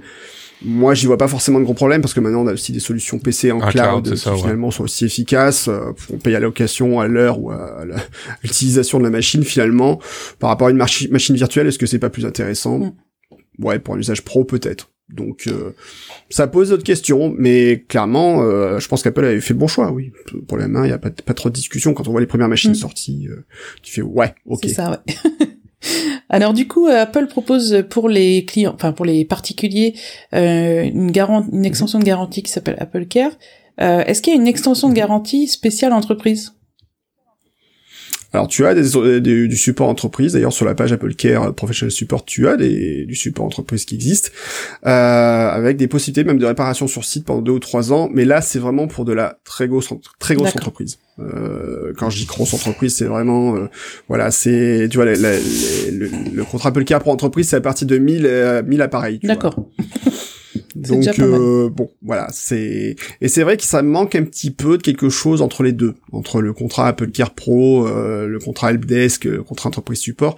Il manque peut-être quelque chose qui soit vraiment dédié PME PMI. Le joint venture couvrait un peu ça, euh, qu'il l'ait retiré de ce côté-là, peut-être un peu dommage. Mhm.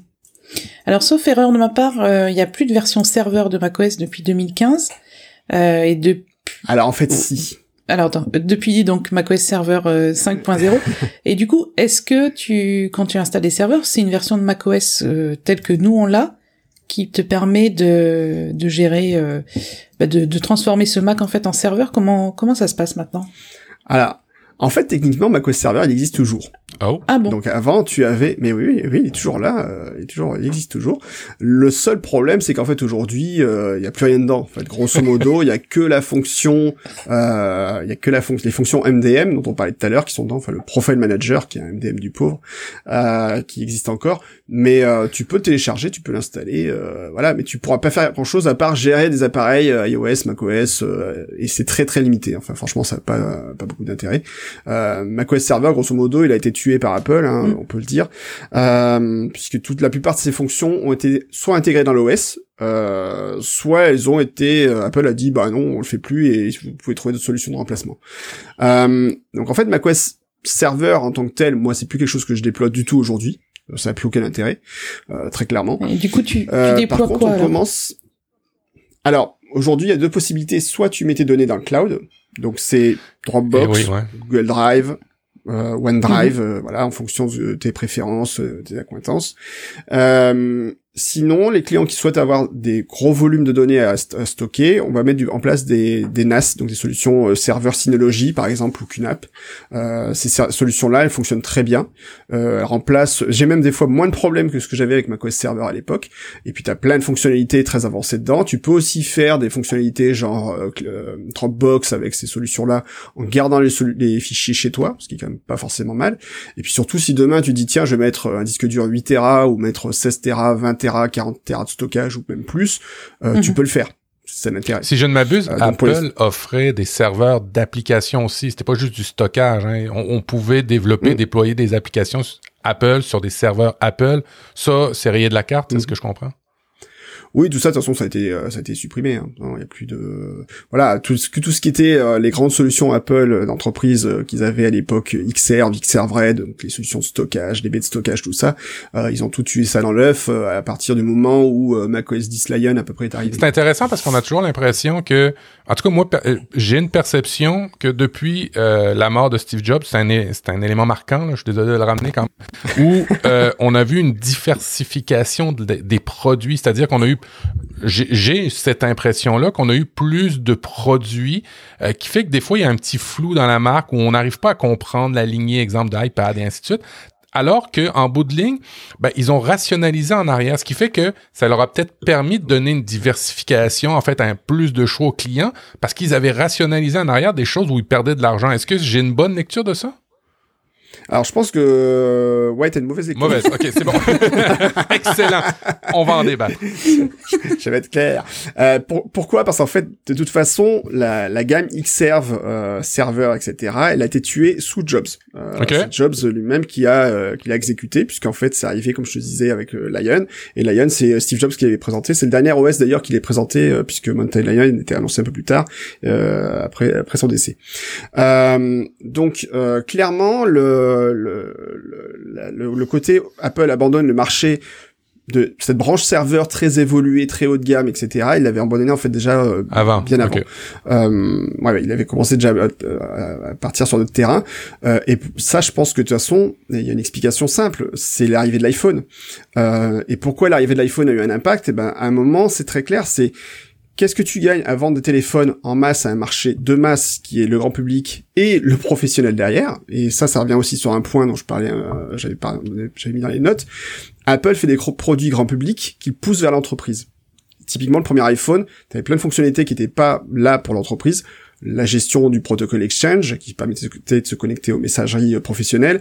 Euh, la gestion euh, de tout ce qui était euh, push de profil, enfin configuration avancée de l'appareil. Tout ça, ça y était pas dans la première version d'iOS. C'est arrivé sur les versions suivantes très rapidement, en fait, la version 2. Mais à la base, l'iPhone, c'était vraiment le premier smartphone grand public qu'ils ont ensuite poussé au fur et à mesure des évolutions de l'OS et du matériel vers l'entreprise. Ça a été leur stratégie. Microsoft fait l'inverse. Ils font des produits souvent plutôt professionnels qui poussent, mais c'est pas, attention, quand je dis ça, c'est pas négatif. hein. Euh, c'est juste que c'est deux stratégies différentes. Euh, et c'est ce qui permet à, à Microsoft de garder un certain leadership quand même sur le marché euh, professionnel. À partir du moment où te- tes ingénieurs, le, le problème c'est qu'à un moment, t'as as un nombre d'ingénieurs qui va être limité pour travailler sur tes projets. Et tu regardes, qu'est-ce qui va me rapporter le plus d'argent? Est-ce que ça va être de vendre des Xserve ou est-ce que ça va être de vendre des ça, iPhones? Mm. Et je pense que pour Apple, sur un marché qui était très concurrentiel, euh, comme le marché de l'entreprise, le marché du stockage d'entreprise, où ils avaient une valeur ajoutée qui était finalement assez faible, la question au bout d'un moment elle se posait plus. Ils préfèrent se dire bon ben nos ressources qui sont ce qu'elles sont et restent relativement limitées, euh, on peut pas les mettre toutes sur ce produit-là. Il vaut mieux qu'on les mette sur ailleurs. Et ils ont passé ailleurs, c'est tout. Je pense que c'est aussi simple que ça pour eux. Enfin entre guillemets simple, pas forcément simple, mais je pense que c'est- quelque chose comme ça qui a dû se passer.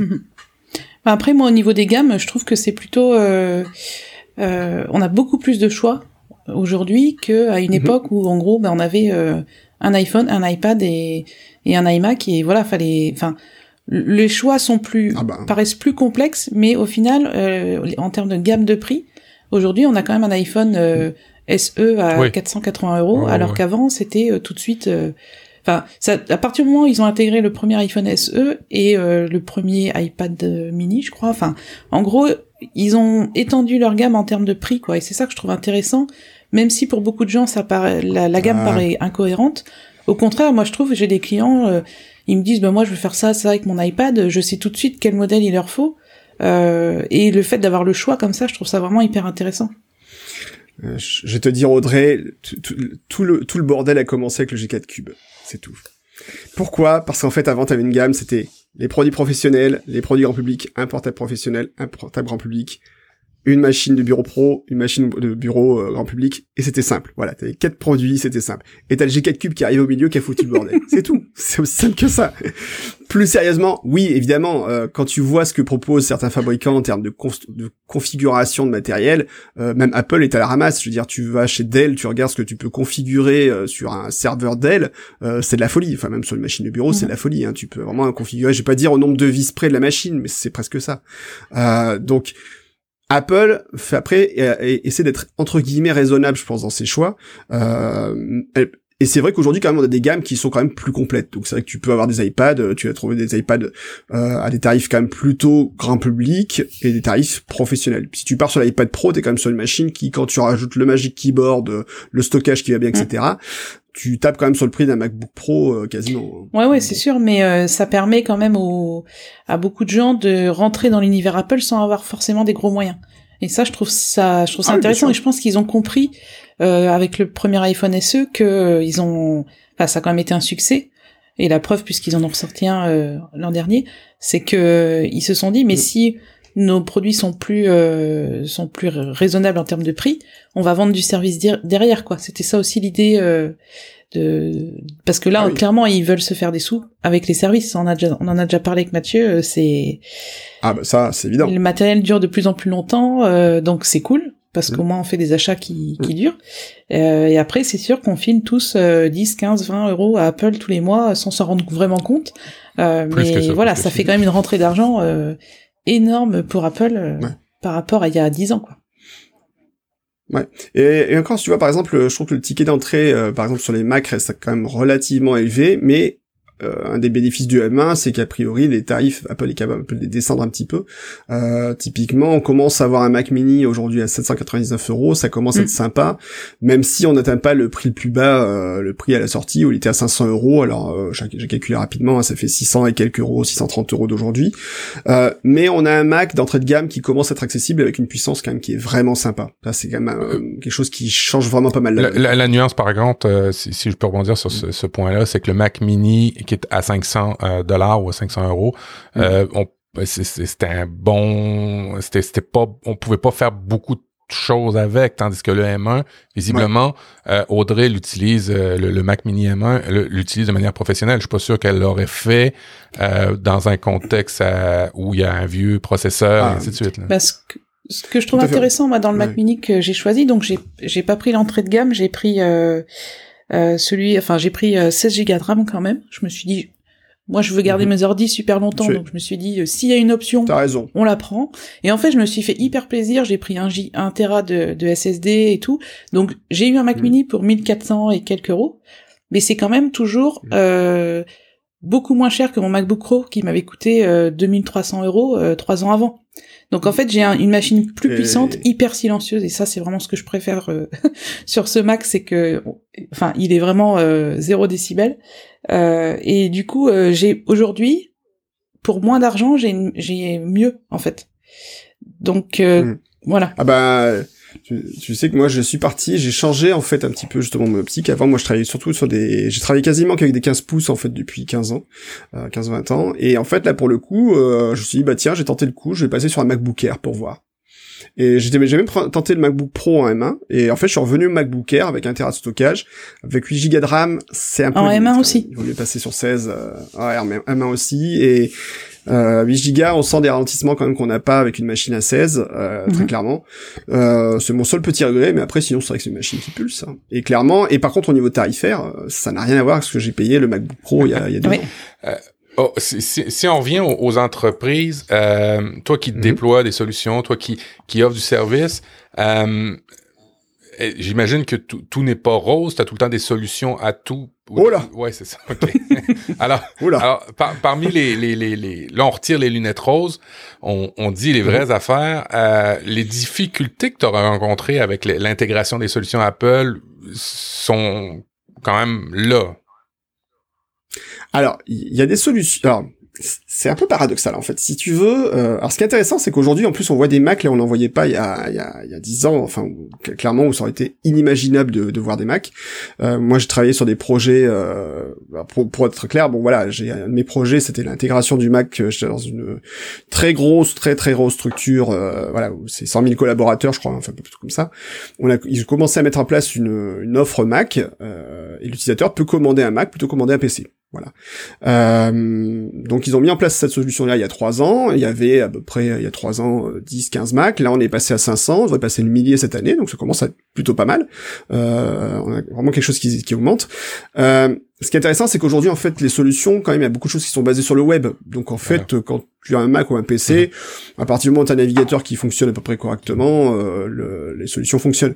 Alors, à peu près, euh, j'ai quand même des cas où il y avait des applications web qui étaient basées sur des trucs qui demandaient d'Internet Explorer. euh, voilà, comment dire hein C'est compliqué. Euh, mais dans l'ensemble, sinon, bon, ça, ça l'intégration se fait quand même plutôt bien aujourd'hui dans le monde de l'entreprise. Euh, les difficultés, euh, pour moi, ça va être quoi? Ça va être que certains logiciels qui sont des logiciels, par exemple, d'entreprise, euh, n'ont pas été pensés pour être déployés en entreprise. Et ça, ça m'en fout. Oula, c'est-à-dire? Euh, eh ben là, par exemple, j'ai dû déployer un logiciel de, de, support à distance qui est vendu pour l'entreprise, donc c'est euh, l'équivalent d'un TeamViewer mhm. si tu veux. Euh, j'ai passé trois jours pour avoir un système pour le déployer tout seul sur les postes. Euh, là où euh, tu déploies, bah là tu vois, je déploie Affinity Designer, ça m'a pris euh, trois minutes montre en main pour le déployer chez, chez les clients. même déployer par exemple la suite Adobe, qui est un produit d'entreprise, hein, à déployer sur un sur un parc informatique, c'est très compliqué c'est très compliqué. Adobe te facilite pas du tout la, vraiment les choses pour déployer Creative Cloud. C'est complexe, euh, ça se fait, mais c'est complexe. C'est long, c'est fastidieux, c'est complexe. Et c'est et c'est il y a plein de logiciels comme ça où je me suis pris la tête vraiment.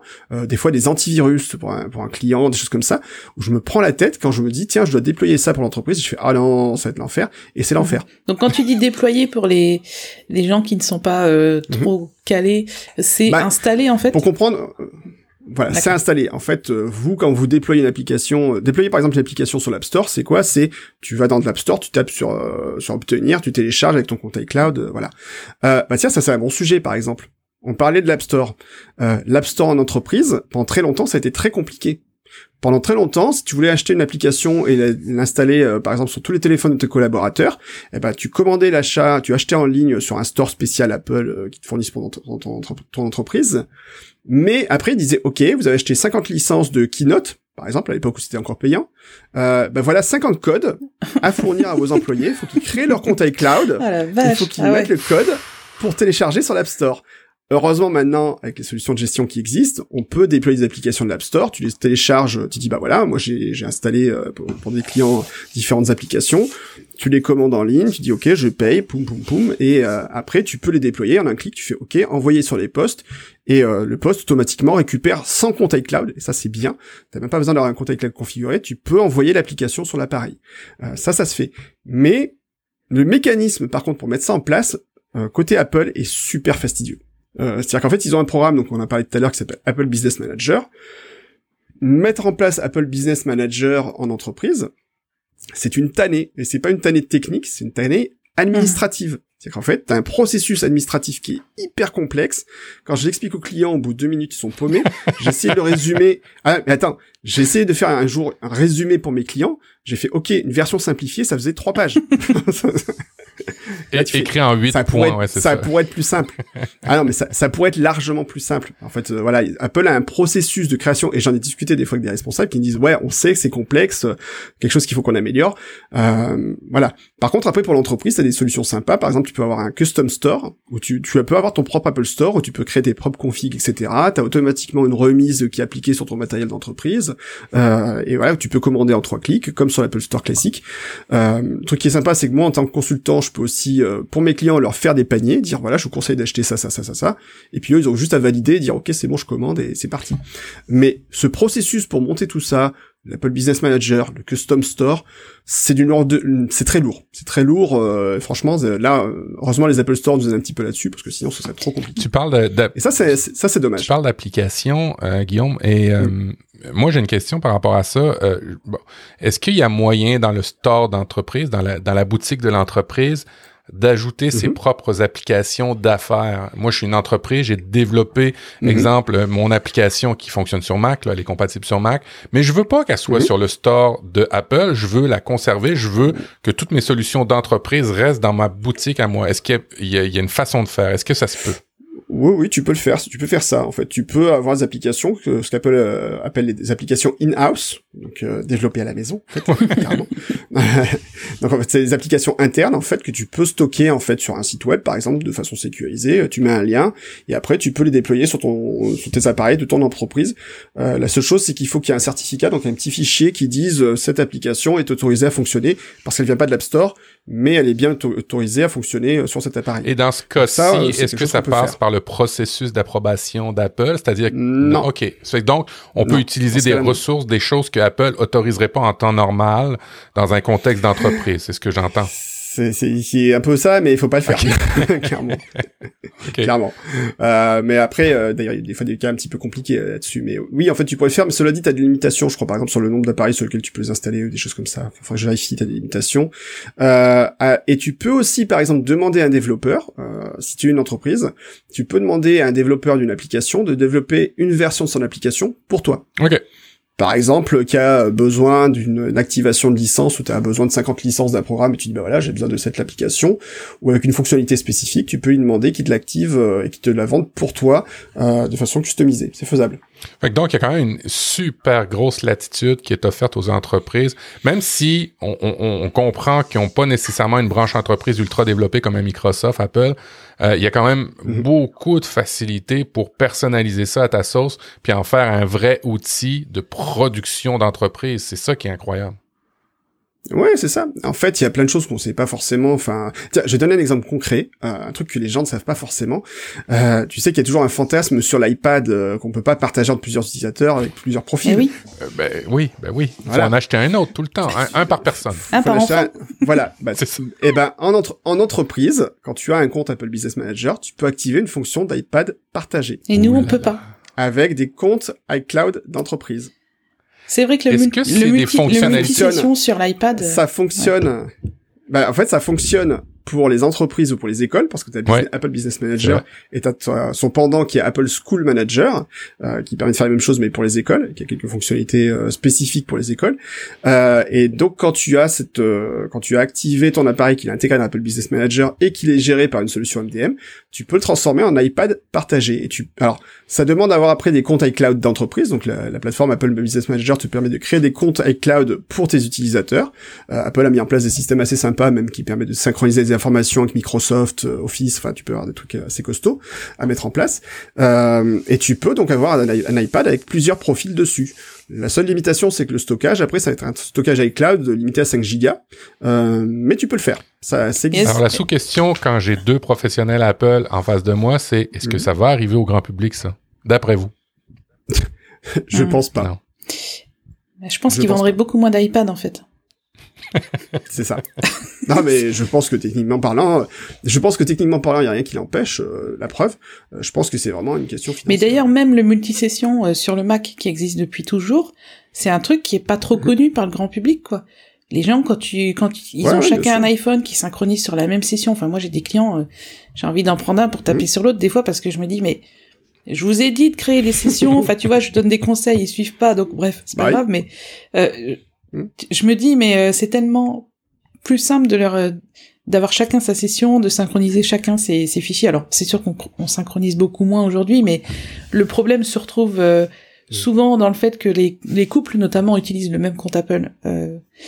sur tous leurs hmm. appareils, ils ont qu'un seul compte Apple, donc c'est c'est l'enfer. Mais alors ça, et, ça c'est dommage alors que t'as les fonctions famille qui sont plutôt pas mal foutues pour ça. Le partage familial, le seul truc que je trouve mm. euh, embêtant avec le partage familial et qui fait que moi je l'ai pas activé euh, chez moi avec ma compagne, c'est que il y a que la carte bancaire de l'organisateur de la famille qui peut être utilisée, enfin qui sera utilisée. Et on achète du mm. contenu euh, toutes les deux, de la musique et tout, et on veut pas forcément que ce soit l'autre qui mm. paye ou donc ça, pour moi c'est vraiment alors peut-être dans l'idée d'une famille avec on va dire l'organisateur, donc euh, l'homme de la maison, euh, peut-être que dans la tête d'Apple, c'est c'est lui qui paye. Ah bah c'est bah patriarcal, ça, hein. en fait. Euh, c'est ça, c'est un modèle patriarcal. Mais c'est un bon point. Mon, mon épouse le jour râlait parce qu'effectivement c'était la carte bleue qui était rentrée. Elle voulait acheter un truc et ça demandait le code de ma carte mm. bleue. C'est vrai que tu devrais pouvoir facilement dire bah ok non j'ai plusieurs cartes et j'utilise la carte une carte. Bah oui techniquement je pense que c'est pas si compliqué que ça, mais il y a des blocages comme ça chez Apple qu'on comprend pas et qui perdurent et.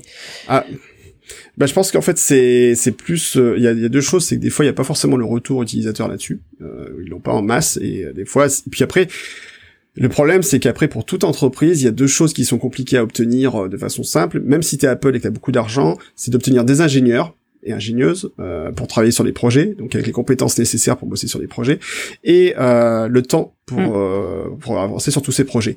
Et quand tu vois Apple, le nombre de choses qu'ils font aujourd'hui, euh, je trouve ça absolument hallucinant, techniquement parlant, qu'ils réussissent à avoir autant de projets qui avancent en simultané, et finalement pas si mal que ça, on va dire. Euh, enfin, je veux dire, quand tu vois le, projet M, euh, Apple Silicon, enfin c'est un truc mm. colossal, hein, rien, même, pour Apple, c'est un truc colossal. Mais réussissent à fournir en temps et en heure des machines avec des performances monstrueuses qu'on voyait n'est pas vu venir six mois avant. Euh, en même temps avec euh, des iPhones, des Macs, etc., etc. Tout le matériel qui sort, plus les OS qui vont derrière, etc. Plus les services qui vont derrière, les différentes briques logicielles. Les séries complexe. Enfin, c'est un écosystème qui est complexe. Et les séries télé, je veux dire, ouais, faire les séries télé, euh, c'est compliqué aussi. Non, mais ce que je veux dire par là, c'est que euh, oui, je suis d'accord avec toi. Il y a des trucs qui sont des fois super frustrants. Tu te dis pourquoi c'est pas là, quoi? Après, tu prends un peu de recul, tu te dis, je peux peut-être comprendre pourquoi c'est pas là mais n'empêche que ça reste frustrant. Bah oui, c'est ça. Non, mais bien sûr qu'on comprend. C'est une des entreprises les plus innovantes au monde. Enfin, on sait très bien. Euh, enfin, voilà, on a quand même conscience de tout ce qu'ils font et de, du rythme aussi de fou qu'ils ont. Euh, donc, on, on, peut, on peut leur trouver des excuses. Ah bah. N'empêche qu'au quotidien, ça peut, voilà, ça reste, ça reste frustrant. Bah, le, le problème, c'est que la, la, concurrence aussi va vite, hein, donc des fois, c'est vrai que c'est c'est pas évident pour eux. Mm. Euh, euh, c'est pas évident pour eux, je dirais, de de enfin pour n'importe quelle entreprise. Alors surtout quand tu rajoutes le contexte Covid, etc. Où là, à mon avis, c'est encore plus complexe. Euh, voilà, le, la, la, situation est compliquée pour tout le monde. Pour Apple, elle était, elle aurait pu être très compliquée. Bon, ils s'en sont plutôt bien sortis, je trouve. Mais, euh, mais ouais, c'est vrai que moi, je suis quand même assez admiratif d'un côté de tout ce qu'ils arrivent à sortir euh, en même temps euh, et faire en sorte qu'effectivement ça fonctionne pour le grand public et pour l'entreprise aussi. Euh, du coup, en parlant de grand public, est-ce que j'ai une dernière question euh, que j'avais notée là par rapport à la sécurité. Euh, Est-ce que tu conseilles d'activer FileVote Donc c'est un, un système qui encode les données de nos de nos Mac. Est-ce que tu conseilles à un, un particulier de d'activer cette fonctionnalité? Ouais, alors qui chiffre les données du Mac pour être précis. Moi j'aime bien. Ouais, oui, oui. je sais, je suis pénible là-dessus. Alors et pas qui crypte. Non mais j'ai pas, j'ai failli écrire crypte. Et j'ai mis encodé et je me suis dit non c'est pas ça le bon terme et c'est chiffré. T'as raison. Voilà, en fait, on chiffre les données, en fait, on les protège avec un mot de passe, euh, avec une clé sécurité. Euh, en fait, il faut savoir que même sur, en plus sur les Mac M1, euh, typiquement ou les Mac euh, qui ont une puce de sécurité T2, euh, le disque en fait est chiffré d'origine et en fait, quand tu actives FileVault, tu vas juste activer une protection supplémentaire. Enfin, tu vas activer réellement la fonctionnalité de, de chiffrement du disque, donc c'est instantané mmh. en fait. c'est très bien c'est très très bien. Franchement, moi je pense que c'est important de le faire. il vaut mieux activer FileVault. Ça sécurise vraiment énormément vos données. Ça vous assure que si quelqu'un vole votre ordinateur, il n'aura pas accès à vos données parce que sinon, si t'as pas de chiffrement actif, tu démarres d'un autre disque, tu mets en mode cible la machine, comme ça, comme on pouvait le faire il y a quelques années, accèdes à toutes les données sur le mhm. disque sans aucun problème. Hein. Et si t'as les, si t'as des fichiers de mot de passe pas protégés, tout comme oui, ça. Oui, ou tu changes de mot de passe à C'est un carnage. Euh, voilà, c'est un carnage, donc euh, faut, faut pas. Ouais, je demandais ça parce que c'est vrai qu'il est, quand on réinstalle euh, macOS, il est coché dans les, mhm. enfin, quand on a toutes les questions au départ, la configuration, mm -hmm. il, FileVote est coché. Du coup, je me suis dit, tiens, pourquoi ils mhm. insistent là-dessus? Et en effet, c'est vrai que entre le mot de bah. passe admin qu'on peut changer via une petite manip et puis mm. euh, le comment s'appelle le mode cible euh, en connectant un mm. Mac à un autre Mac, euh, c'est vrai que nos données sont sont accessibles plutôt facilement. Voilà. En fait, alors maintenant, il y a quand même des sécurités en plus. Hein. Apple, ils ont bien augmenté le, niveau de sécu là-dessus. Euh, après, bah, typiquement, pour ton téléphone, il est chiffré, tu te poses pas la question. Mm. Donc, euh, voilà, sur, sur l'ordinateur, ça devrait être pareil. La seule chose qu'il faut pas oublier, c'est que si vous avez une panne de disque, une panne matérielle, euh, sur un disque chiffré, vous ne récupérez rien. C'est-à-dire que les données sont protégées, c'est conçu pour ça. Donc euh, c'est pas la peine d'aller voir une société de récupération de données, ils seront incapables de récupérer le moindre octet de vos informations mmh. sur votre disque. Donc ça veut dire que les sauvegardes sont encore plus importantes Oui, les sauvegardes sont est-ce qu'elles sont chiffrées aussi du coup? Alors, tes sauvegardes, Time Machine, quand tu vas activer le, par exemple avec Time Machine, la, protection de tes données sur un autre disque, il va te proposer de chiffrer les données euh, également. Tu peux le faire. Euh, ce que je peux conseiller, le, risque par contre qu'il y a, c'est que si tu chiffres tes données sur un disque Time Machine et que tu ton machine explose, ton Mac d'origine explose, et que tu as laissé un vieux mot de passe sur, tes, sur ton disque Time mmh. Machine, et que tu as oublié ce mot de passe. Bah ouais, c'est ça qui est toujours. Euh, Oups, ça peut être problématique. Moi, j'ai eu un petit cas il y a récemment où j'ai dû restaurer une sauvegarde et pendant deux secondes, je me suis dit, hm, c'est quoi déjà mon mot de passe il y a deux ans? Hmm, Bon, heureusement, j'avais conservé l'historique dans One Password de mes mots de passe, donc euh, j'utilise One Password. j'avais conservé ce mot de passe là, donc ça m'a sauvé la mise. Mais sinon, pendant quelques secondes, je me suis dit, euh, bah, c'est ça, ouais. C'était quoi déjà? toujours des années après qu'on te demande, comme euh, je vois ça euh, sur ma chaîne YouTube, il y a beaucoup de gens qui me disent, ma sauvegarde iTunes est chiffrée. Mhm. J'ai jamais, j'ai jamais mis ah de bah, mot de passe. Hein. mais si, mais tu t'en souviens plus.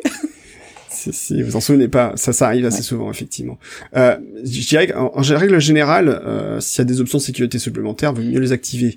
Est-ce qu'il faut activer, par exemple, euh, tout ce qui est authentification à deux facteurs, donc le fait qu'il vous envoie un petit message à chaque fois que vous connectez à un site, etc. Euh, sur votre téléphone, par exemple oui, dans l'ensemble, c'est mieux. C'est mieux. Le problème, c'est toujours la même chose, et ça, c'est un gros problème que j'ai en entreprise, et en particulier dans le monde de la petite entreprise, euh, c'est que les informations que vous avez sur votre ordinateur, dans l'entreprise, quel que soit le type d'entreprise, sont confidentielles. Et elles demandent de la sécurité.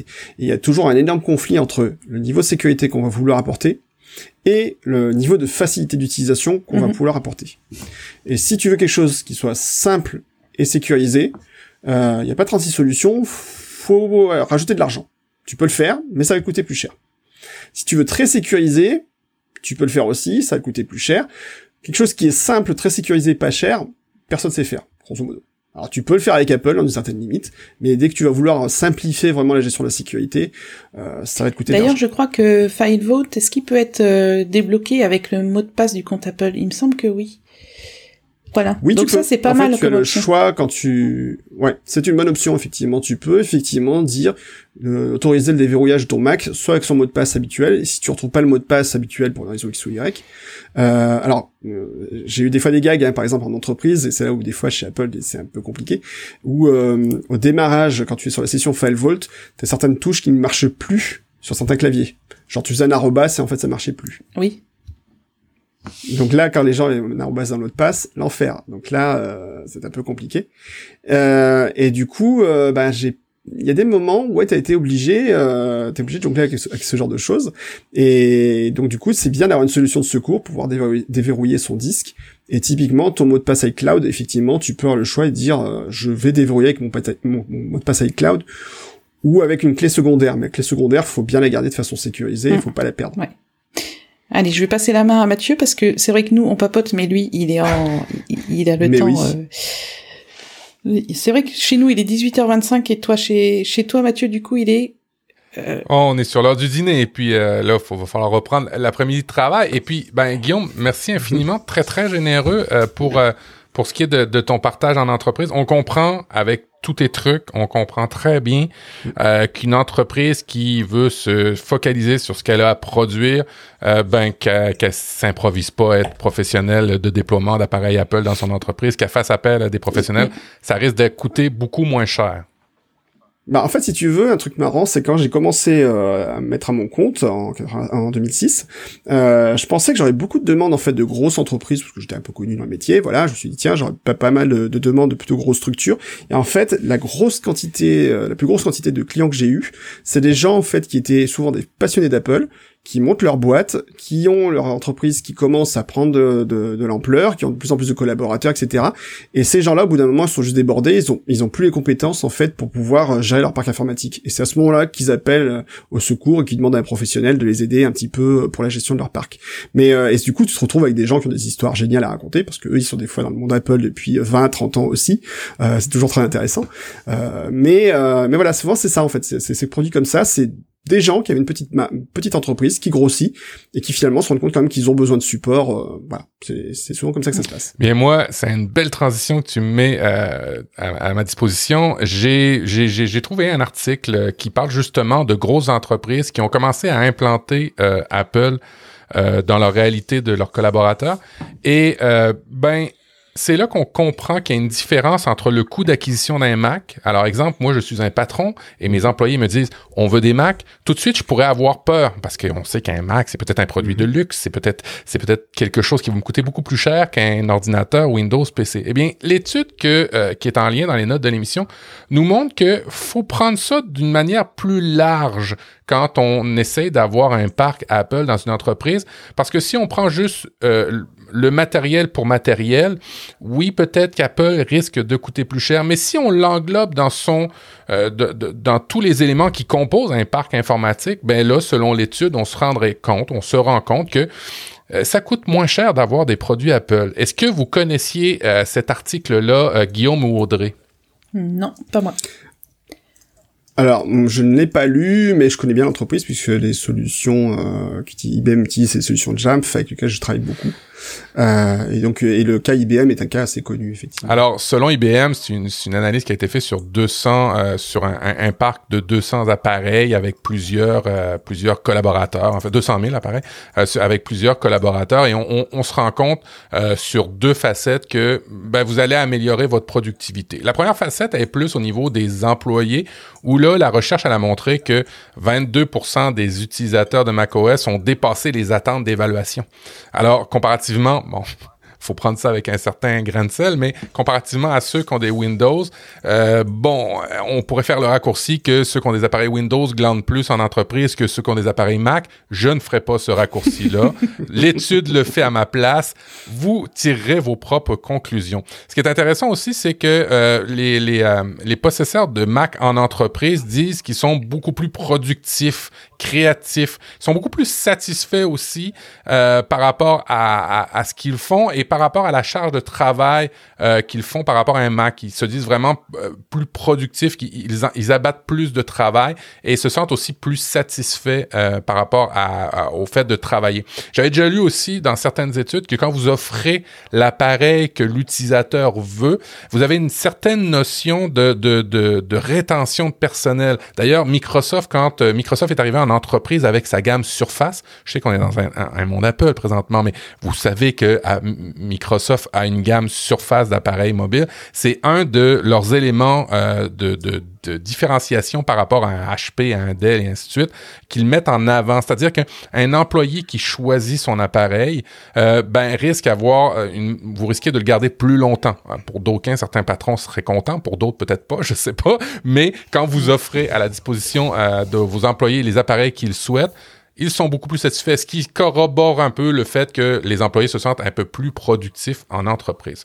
Bon, alors, euh, selon IBM, euh, ils ont déployé 200 000 Mac euh, qu'ils ont fournis à leurs employés. Ce qu'on se rend compte euh, par rapport à, je dirais, les couches euh, qu'on met en place dans un Mac ou dans un parc euh, de, d'ordinateurs, c'est que la couche, la base de service, là, on va dire la suite Office, la suite bureautique, la suite pour se connecter, exemple, à, l'identification d'entreprise. Bien souvent, c'est, une identification Microsoft, c'est souvent ça, mais pas que. ben, ça coûte, c'est, il y a le même coût. Alors, au niveau des coûts de la, de la base de service, c'est à peu près identique, euh, que ce soit euh, un monde PC ou un monde Mac. Euh, là où on commence à voir des différenciations par rapport à l'acquisition d'un Mac versus un, PC, c'est lorsqu'on parle de l'intégration du déploiement et de la suite logicielle. On en a parlé un peu avec Guillaume. Chez Apple, il y a macOS. Ça finit là. Chez Windows, c'est un petit peu plus différent. Il y a Windows 10 Premium plus Pro mieux que tout. Vous comprenez qu'il y a plusieurs gammes de Windows qu'il faut payer et qu'il faut ajouter au coût d'acquisition. Quand vous achetez un Mac, vous avez macOS qui vient avec. Quand vous achetez Windows dans un monde d'entreprise, faut rajouter des choses dessus. Faut aussi rajouter euh, ben, des outils de déploiement. Alors Guillaume, euh, au niveau de, des outils de déploiement sur macOS, tu disais qu'il y avait ce qu'il fallait, c'est ça? Oui, après, euh, oui et non. En fait, il faut quand même que tu rajoutes une couche logicielle qui, elle, va te permettre de gérer vraiment de façon efficace euh, euh, ton, ton, parc, en fait. C'est-à-dire qu'Apple fournit un petit peu, si tu veux, des, des interfaces, mais après, il faut quand même que tu aies les outils derrière pour pouvoir euh, communiquer avec cette interface. Euh, donc là, par exemple, avec le petit schéma que tu as montré, là, que tu as mis euh, dans, dans, les notes, il y a par exemple la solution Jamf côté Apple, et puis tu as la solution Intune et CCM côté Microsoft, donc qui permettent de gérer vraiment efficacement le, les parcs. Alors, vous comprenez que ces deux suites de solutions-là, euh, du côté de PC, ben coûte plus cher. Euh, euh, typiquement, quand on a besoin de déployer des logiciels en entreprise, on fait des packages. On package le logiciel. Alors, on prend un, logiciel, je sais pas moi, d'Adobe, euh, hypothétiquement, euh, on le prend, on fait une espèce de script d'installation, de déploiement pour ton environnement. Ben, ça a l'air que au niveau du management, puis évidemment c'est un blog post qui a été fait par Jamf, alors ils vont pas dire que ça coûte plus cher, mais euh, visiblement au niveau Microsoft, ça coûte beaucoup plus cher parce que tu as Intune, SSCM à avoir, tandis que du côté de chez, Micro, chez, Apple, tu as la stack Jamf. Alors, petit bémol là-dessus, en fait, euh, euh, moi j'ai des entreprises qui demandent en fait à rajouter une partie Intune euh, en plus de Jamf, et les deux d'ailleurs communiquent. Mais ce qui est marrant par contre, c'est que Microsoft, euh, par exemple, euh, a montré un jour une diapo où ils disent clairement, alors si vous avez quelques Mac à gérer, on peut le faire avec Intune, qui en fait est une solution MDM qui est capable de gérer du Mac, mais quand vous en avez beaucoup, utilisez Jamf. Ah oui. Hmm. Littéralement ils sont voilà après les deux entreprises travaillent main dans la main donc ils ont des solutions qui sont euh, interopérables qui permettent de faire la remontée d'informations de l'un vers l'autre. Euh, donc du coup ça modère peut-être un petit peu le discours sur le coût d'Intune euh, côté Mac euh, parce que tu peux avoir un petit coût supplémentaire. Par contre ce qui est intéressant c'est la, dernière partie dont tu n'as pas encore parlé qui est vraiment la partie support et helpdesk. C'est là où il y a des choses à dire qui sont intéressantes. Bon, au niveau du support on comprend dans l'article que ça prend bon pour pour manager pour s'occuper pour je veux utiliser les bons termes français pour gérer euh, tout un parc euh, euh, Apple versus un parc PC. selon l'article, ça prend plus de personnes pour le même nombre de postes hein, pour Windows versus Mac, mais aussi faut ajouter tout ce qui est support à l'utilisateur où là on comprend que dans 200 000 Mac déployés versus 200 000 PC, euh, bon ben il y a, y, y a, moins d'appels au euh, support, euh, au soutien informatique quand les gens possèdent des Mac euh, et il y a euh, plus de support, en fait, d'appels au, au, service informatique du côté de chez PC. On se remarque aussi que ces appels-là finissent plus souvent par des visites euh, physique. il y a l'ingénieur, il, y a le technicien qui va venir plus souvent quand tu as un, un, un Windows, selon cette analyse-là, versus un PC. Ce qui euh, ramène euh, ben, le prix d'un PC versus un prix un ordinateur Windows beaucoup moins cher quand on l'englobe dans toutes ces, ces frais ben, de, de, de main-d'œuvre, de, de support, de soutien. le fait que ben vous, vous, comprenez que les gens sont plus enclins à apprécier un appareil, un produit Apple versus un, un PC. Et selon l'analyse, on a constaté que les entreprises économisaient entre 273 dollars et 543 dollars pour un Mac déployé versus un PC. Fait que ça, euh, j'aimerais avoir ton ressenti, Guillaume, euh, par rapport à ça. Est-ce que c'est vrai que on a besoin de un Guillaume en entreprise quand c'est juste du Mac versus cinq Guillaume quand c'est du PC? euh, c'est une bonne question. C'est quelle est la valeur du Guillaume? C'est ça. je, me suis jamais posé vraiment comme ça. Euh, en fait, ce qui est intéressant, moi, j'ai travaillé justement sur ce genre d'intégration, euh, comme je disais, et en fait, euh, je pense que les utilisateurs de Mac sont beaucoup plus débrouillards, effectivement, et on repose souvent sur des communautés internes. En fait, moi, par exemple, chez un de mes clients, on a mon que j'anime, euh, une sorte de forum de discussion où les gens peuvent poser des questions et puis on leur répond directement sur le forum. Et du coup, on court-circuite un peu le circuit euh, classique du support téléphonique avec les ouvertures de tickets, etc. Euh, et en fait, ça plaît beaucoup. D'ailleurs, les gens apprécient finalement d'avoir des gens qui leur répondent humainement et qui connaissent un peu de quoi ils parlent. Et ça résout beaucoup de problèmes finalement très très rapidement par rapport à ce qu'on aurait avec un circuit classique de support où ça aurait remonté niveau 1, niveau 2, niveau 3 éventuellement. Donc du coup, on a une autre approche du support informatique peut-être aussi côté Apple. Euh, donc c'est un, un, point intéressant. Je sais pas si c'est vraiment tout totalement vrai dans les stats. Euh, après l'histoire par exemple des techniciens de proximité qui sont obligés de se déplacer plus, euh, c'est possible.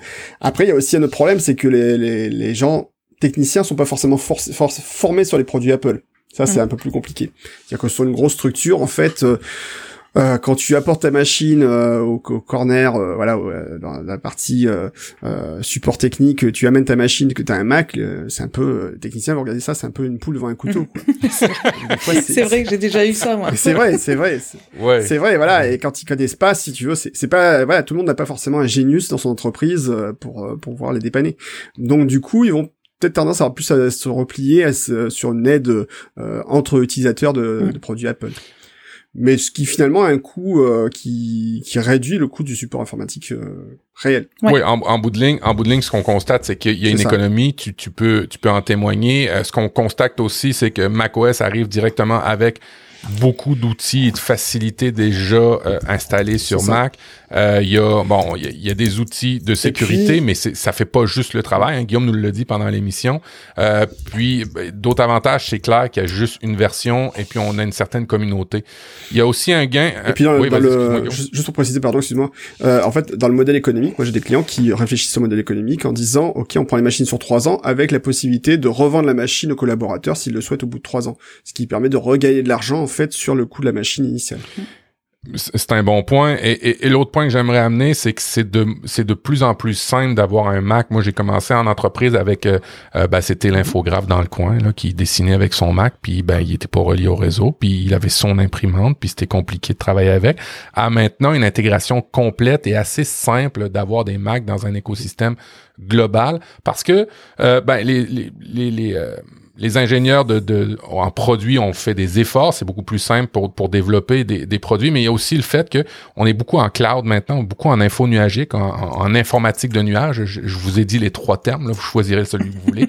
Où là, on a, on a de plus en plus de produits euh, qui sont accessibles via un navigateur, ce qui veut dire qu'on n'a pas nécessairement toujours besoin d'installer des choses sur son, son ordinateur pour que ça fonctionne. Fait que, bref, il y a aussi euh, l'avènement de, de, de l'informatique dans le nuage qui, qui a beaucoup aidé à ce que tout se parle finalement et euh, des, des, des, réseaux, des iCloud, des Dropbox, des, des OneDrive ou des, des, euh, des, euh, des, choses comme des suites Google, des suites Office 365 qui sont disponibles via le web, ben facilitent beaucoup de certaines choses. Et puis petit clin d'œil, hein, on l'a vu dans l'actualité dernièrement, si vous êtes dans Office 365, ben vous avez le dernier Outlook qui vient de sortir qui est beaucoup plus beau que sur la version PC. Et plus simple aussi. Alors, il est plus beau, mais à mon il y a moins de fonctions aussi. Hein. Ça fait partie des problèmes, c'est qu'ils ont mis plein de nouveaux trucs euh, super jolis, mais il y a plein de fonctions euh, dont tu peux avoir besoin d'entreprise qui ne sont pas encore implémentées. Donc ça, ça peut poser problème. Et je connais des, des, gens qui testent et qui disent ah c'est bien, puis après quand ils vont l'utiliser au bout d'une journée, ils disent ouais mais non je peux pas l'utiliser, donc ils reviennent sur la version classique. Il est beaucoup plus beau que celui sur PC.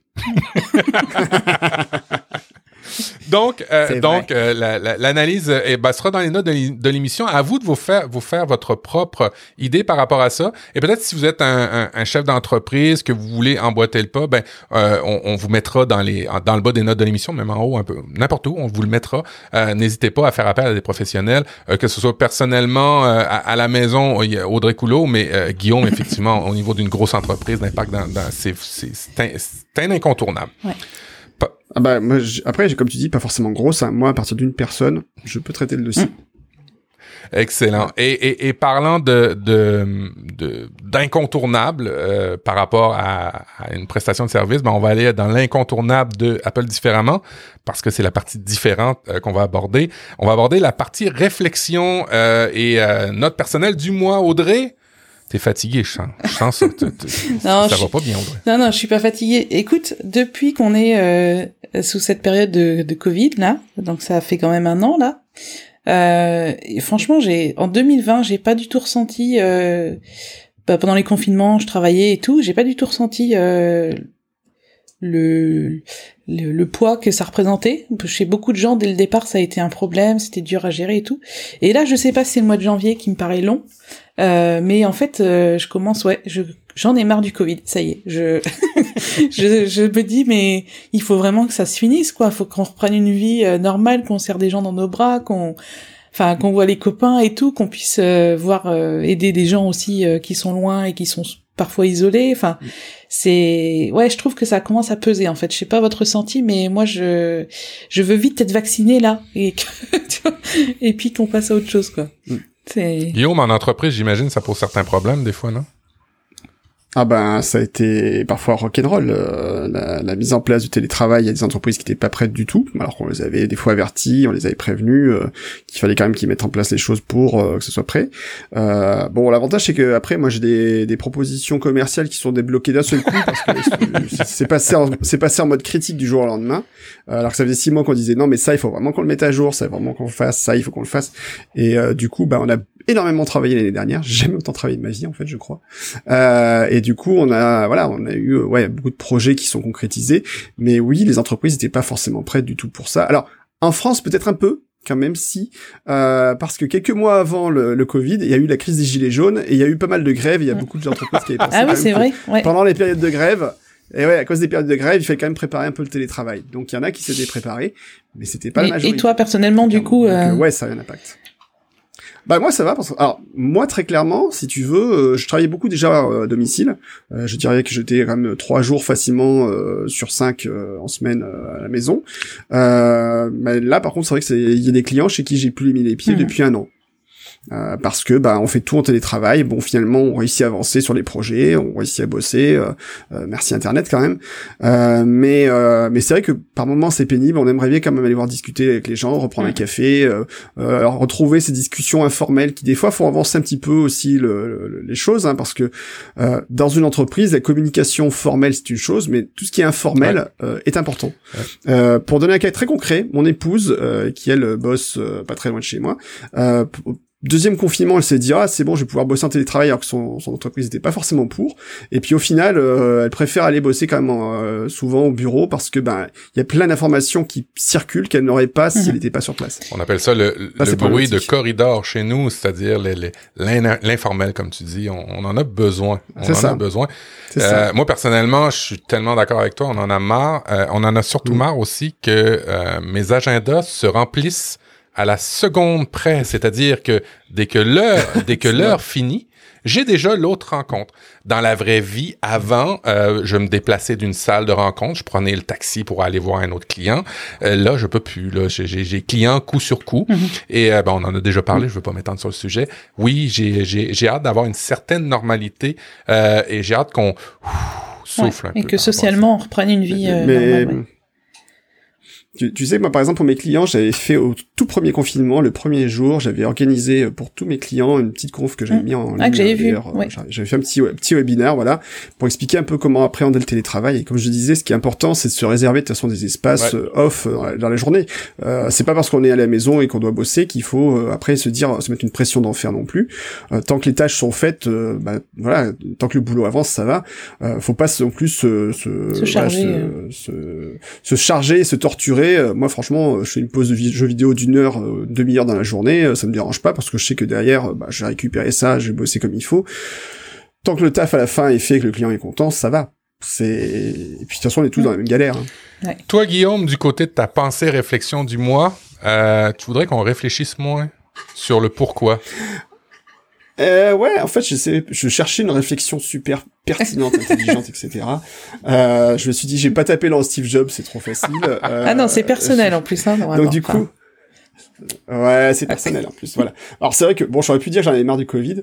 Euh, non, moi je pensais que c'était important des fois de se dire euh, de moins penser au pourquoi et de plus penser à comment. Et euh, c'était euh, Bernard Werber dans les fourmis qui expliquait ça, qui disait que une fourmi face à un obstacle en fait euh, ne réfléchit pas forcément à pourquoi l'obstacle est là, réfléchit juste à comment le, passer.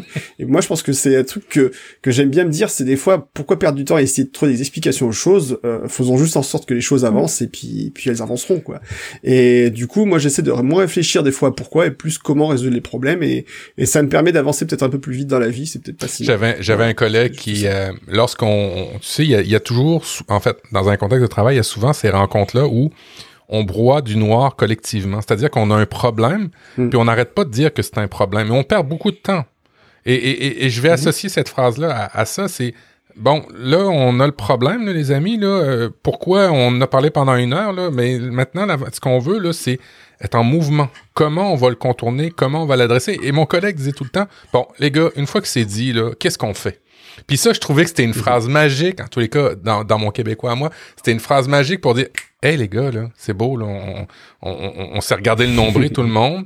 On a, on a, on, a broyé du noir par rapport à ce problème-là, puis sur le pourquoi on a eu ça, puis on a, c'est beau. On s'est, on s'est lynché, on s'est, c'est beau, on a tout fait ce qu'il fallait. Mais là, maintenant, il faut le contourner. Je trouve que c'est tellement vrai par rapport à ce contexte de travail-là, des fois, où, euh, ben, c'est pas, on est souvent sur le, sur le, dans le mélodramatique et on serait peut-être mieux d'avancer, d'être dans le mouvement. Je suis tout à fait d'accord avec toi. Mm. Belle réflexion.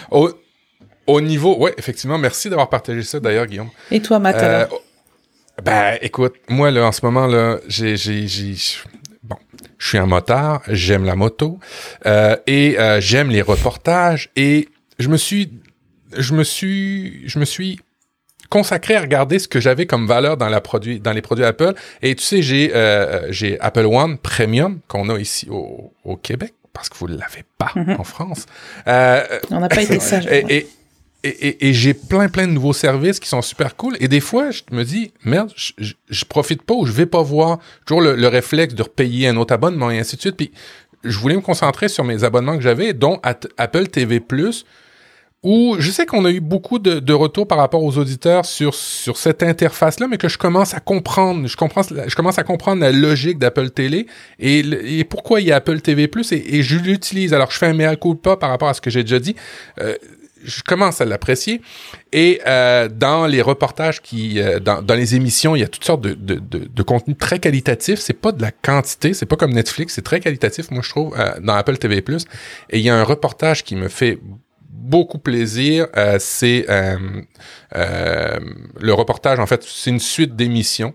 c'est de, de Long Way Up trajet vers le haut, euh, qui est fait par l'acteur et un de ses amis, euh, l'acteur Ewan McGregor et euh, Charlie Borman, Borman, je le prononce probablement mal, où ils ont décidé de faire la traversée de l'Amérique du Sud jusqu'une partie de l'Amérique du Nord. En fait, ils partent de Ushuaia complètement au sud de l'Amérique du, euh, l'Amérique du Sud jusqu'à Los Angeles et ils ont décidé de faire tout ça en véhicule électrique, Audrey. Hmm. Euh, alors, ils ont des prototypes, euh, alors, ils ont un prototype de, des, des motos de Harley Davidson, ah les live, les, hmm. les Livewire qui, qui, qui viennent d'être arrivés.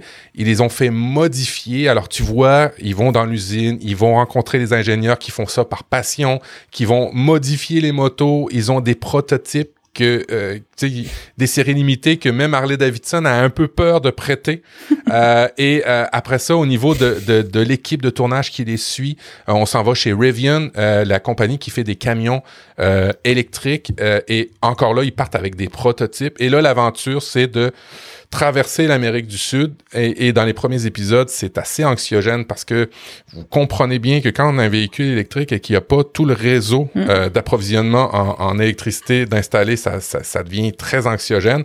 Et là, après ça, on a dans les épisodes où on on profite plus du voyage. Alors, on a au début une adaptation de l'humain par rapport à, ce mode de déplacement-là, et après ça, on, progresse. Et euh, hier, je regardais un épisode sur la Bolivie, les images, les lacs salés, euh, les, les, les gens, les villes, c'est vraiment juste magnifique. Je suis en train de tomber en amour avec Ewan McGregor. Euh, et, et, c'est drôle parce que euh, des fois, il arrive dans la population puis ils le connaissent pas du tout. Et puis des il y a des gens qui, qui, hésitent un peu là. Tu vois, qui ont, ils ont écouté Star Wars puis qu'ils savent que c'est c'est c'est un personnage de Star Wars, mais ils arrivent pas à le recadrer parce qu'il est sur une moto. C'est pas normal. Et, et c'est juste magnifique. Les images sont belles. C'est bien tourné. C'est humain. Il aurait pu prendre un euh, speeder quand même. Il exagère. excellent, excellent. Et, euh, moi, je vous le conseille, ça fait du bien. Euh, et des fois, d'écouter des, des, choses, ça vous apporte autre chose que d'apprendre des, des, des, éléments pour vous. Ça vous apporte du, voyage dans des moments où on peut pas le faire. Ben, je trouve que c'est vraiment chouette mm. et, je voulais partager cette émission-là. On va regarder ça, ouais. Enfin, si on y a accès, nous, je pense que oui, mais je l'ai pas vu. Alors, il y en a trois, trois, trois téléséries euh, qui ont été faites, trois sites de documentaires qui ont été faits. C'est vraiment la troisième dont je vous parle, qui a été euh, lancée en septembre par Apple. Euh, les autres ont été produits par d'autres d'autres compagnies. C'est vraiment le dernier qui est fait avec la moto. il y a une relation entre les deux motards en plus qui, qui, qui est d'amitié, mais très, très profonde où euh, Ewan sait que son ami Charlie euh, pourra peut-être plus faire ces, ces, ces longs voyages-là. Alors, il y, a, il y a cette partie humaine qui est vraiment, vraiment chouette. Ça fait vraiment du bien d'écouter cette télésérie-là. Et euh, pour ceux qui aiment voyager, je vous le conseille parce que ben, Charlie est plus euh, une personne qui euh, aime la nourriture, puis McGregor euh, aime plus euh, les aspects artistiques. On voit dans un épisode que Ewan s'achète une guitare. Je savais pas qu'il jouait de la guitare. Je savais pas qu'il jouait aussi bien de la guitare.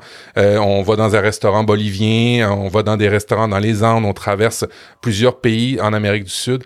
Et vraiment, c'est assez incroyable de, de, de, pouvoir profiter de ces choses-là. Et ça vient dans notre abonnement qui est si peu cher euh, quand on a euh, euh, Apple One Premium. Hmm. Pas vous. ça suffit. Hein. Bon, mais... La violence. Guillaume, je tiens à te remercier pour cet épisode. on va terminer pour savoir où on peut te rejoindre. tu l'as dit tantôt, mais je vais te laisser un moment pour partager tous tes, tes liens, toutes les choses qui vont bien pour te rejoindre ou pour te suivre. On va où?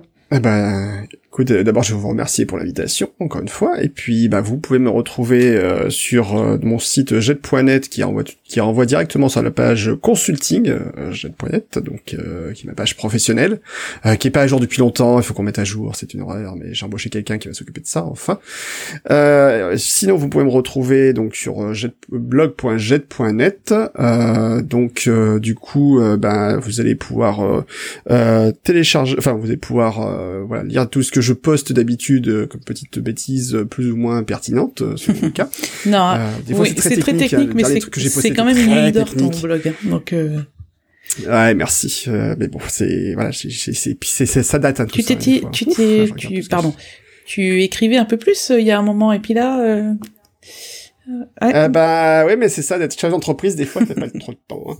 Euh, et donc du coup, euh, voilà. Et puis sinon, bah, sur Twitter, ggete, g g e t e. Euh, puis c'est déjà pas mal. Vous pourrez me trouver là-dessus.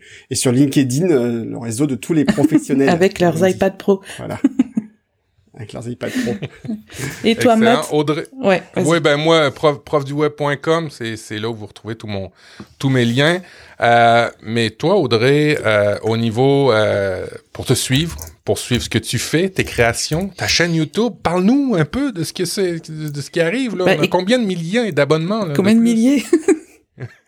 euh, je, je, crois qu'on a passé le cap des 22 000 abonnés, donc ça poursuit son oh. chemin. Euh, euh, franchement, c'est une super bonne surprise. Peut-être qu'un jour je gagnerai ma vie avec ça, je sais pas, mais pour l'instant ça m'a bien aidé quand même en 2020 vu que forcément mon activité de formation a fortement réduite. Euh, donc euh, ouais, ma chaîne YouTube ça, ça roule bien, deux vidéos par semaine et puis sinon je suis surtout sur Twitter at Audrey Coulot et sur formationapple.fr donc sur mon site web vous pouvez retrouver tout mon contenu. Voilà. 273 vidéos à consommer et c'est pas des de haute qualité. Oui, oui, Ça, je... Et qui ne durent pas et qui ne durent pas une plombe pour rien.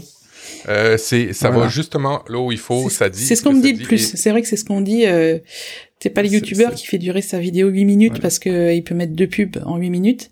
Donc non, moi si ça met deux minutes à expliquer quelque chose, c'est deux minutes. Parfois j'ai même des vidéos qui font 1 minute 30. Enfin, parfois pour expliquer juste une fonction, euh, faut pas non plus traîner euh, traîner des heures. Donc concis. Et puis il y a quelqu'un qui m'a dit qu'il consommait mes vidéos comme des bonbons. ils enchaînaient les les petites vidéos de 3 minutes comme ça. Donc ben c'est c'est tout bon pour moi et puis pour les gens qui veulent comme ça piocher ce qu'ils ont besoin. D'ailleurs, une vidéo qu'on va mentionner, une grosse production que tu as fait, qui a duré 13 minutes, Audrey, sur les euh, 10 réglages indispensables pour optimiser la batterie de votre iPhone. Je sais que tu avais hâte de sortir cette, euh, cette, euh, cette vidéo. Ouais, j'ai, j'ai démonté pas mal d'idées reçues euh, que d'autres youtubeurs propagent comme ça, enfin qui sont ne quittez pas vos programmes tout le temps. Euh, ne désactivez pas le Wi-Fi constamment. Enfin voilà des trucs euh, qui sont dans la doc d'Apple. Alors on m'a clairement fait comprendre aussi que la doc d'Apple c'était pas non plus euh, euh fiable. Hein. On m'a clairement dit non non il se trompe. Donc j'ai dit ok bon bah j'ai laissé tomber parce que non mais c'est vrai remettre en cause la doc du fabricant je trouve ça un peu culotté, quoi, un peu osé de se sentir euh, au-delà de ça. Donc euh, non, non, cette vidéo, elle a bien marché. C'est vrai que ça a été du boulot, mais euh, je suis contente. Il y a eu des bons retours. Et pour les fans de Star Wars, vous verrez des personnages Lego que Audrey a utilisés bah oui, pour je collectionne. différencier. D'ailleurs, je suis un peu jalouse parce que, alors c'est pas Star Wars, mais Guillaume a un magnifique Lego Batman dans sa dans son bureau là. Vous le ah, la bat, le Batwing oh Lego, ouais, il est magnifique. J'ai collé hein. au mur. Ouais. Que du plaisir. Alors, on se retrouve dans d'ici un mois. On vous remercie de nous avoir écoutés. Si euh, vous avez euh, des patrons qui sont réticents par rapport à des produits Apple, ben, je pense que c'est le bon moyen euh, de partager ou de propager la bonne nouvelle. vous avez un professionnel au niveau entreprise, grosse entreprise. Audrey aussi peut vous aider plus personnellement. Et vous avez un blog sur, sur, lequel vous pouvez vous appuyer avec Audrey et, Guillaume. Mais en plus, vous avez une émission maintenant à partager à mmh. votre patron en disant, écoute, écoute cette émission-là et euh, tu, euh, tu vas me rendre beaucoup plus euh, productif et ça va te coûter beaucoup moins cher. Alors je pense que c'est on, c'est tout bénef. Et n'oubliez pas, si vous êtes content de cette émission-là, d'aller mettre un 5 étoiles sur iTunes. Euh, on va pas en bas de 5 étoiles, évidemment, sur iTunes. Euh, ça ne fonctionne pas, vous risquez d'avoir des virus. Alors je vous le dis tout de suite. Vous devez mettre 5 étoiles sur iTunes. Et des commentaires. différemment. Ouais. Et des commentaires. On vous souhaite une très bonne semaine et un bon mois de janvier. Merci, merci. Salut. Merci, à bientôt. Hey.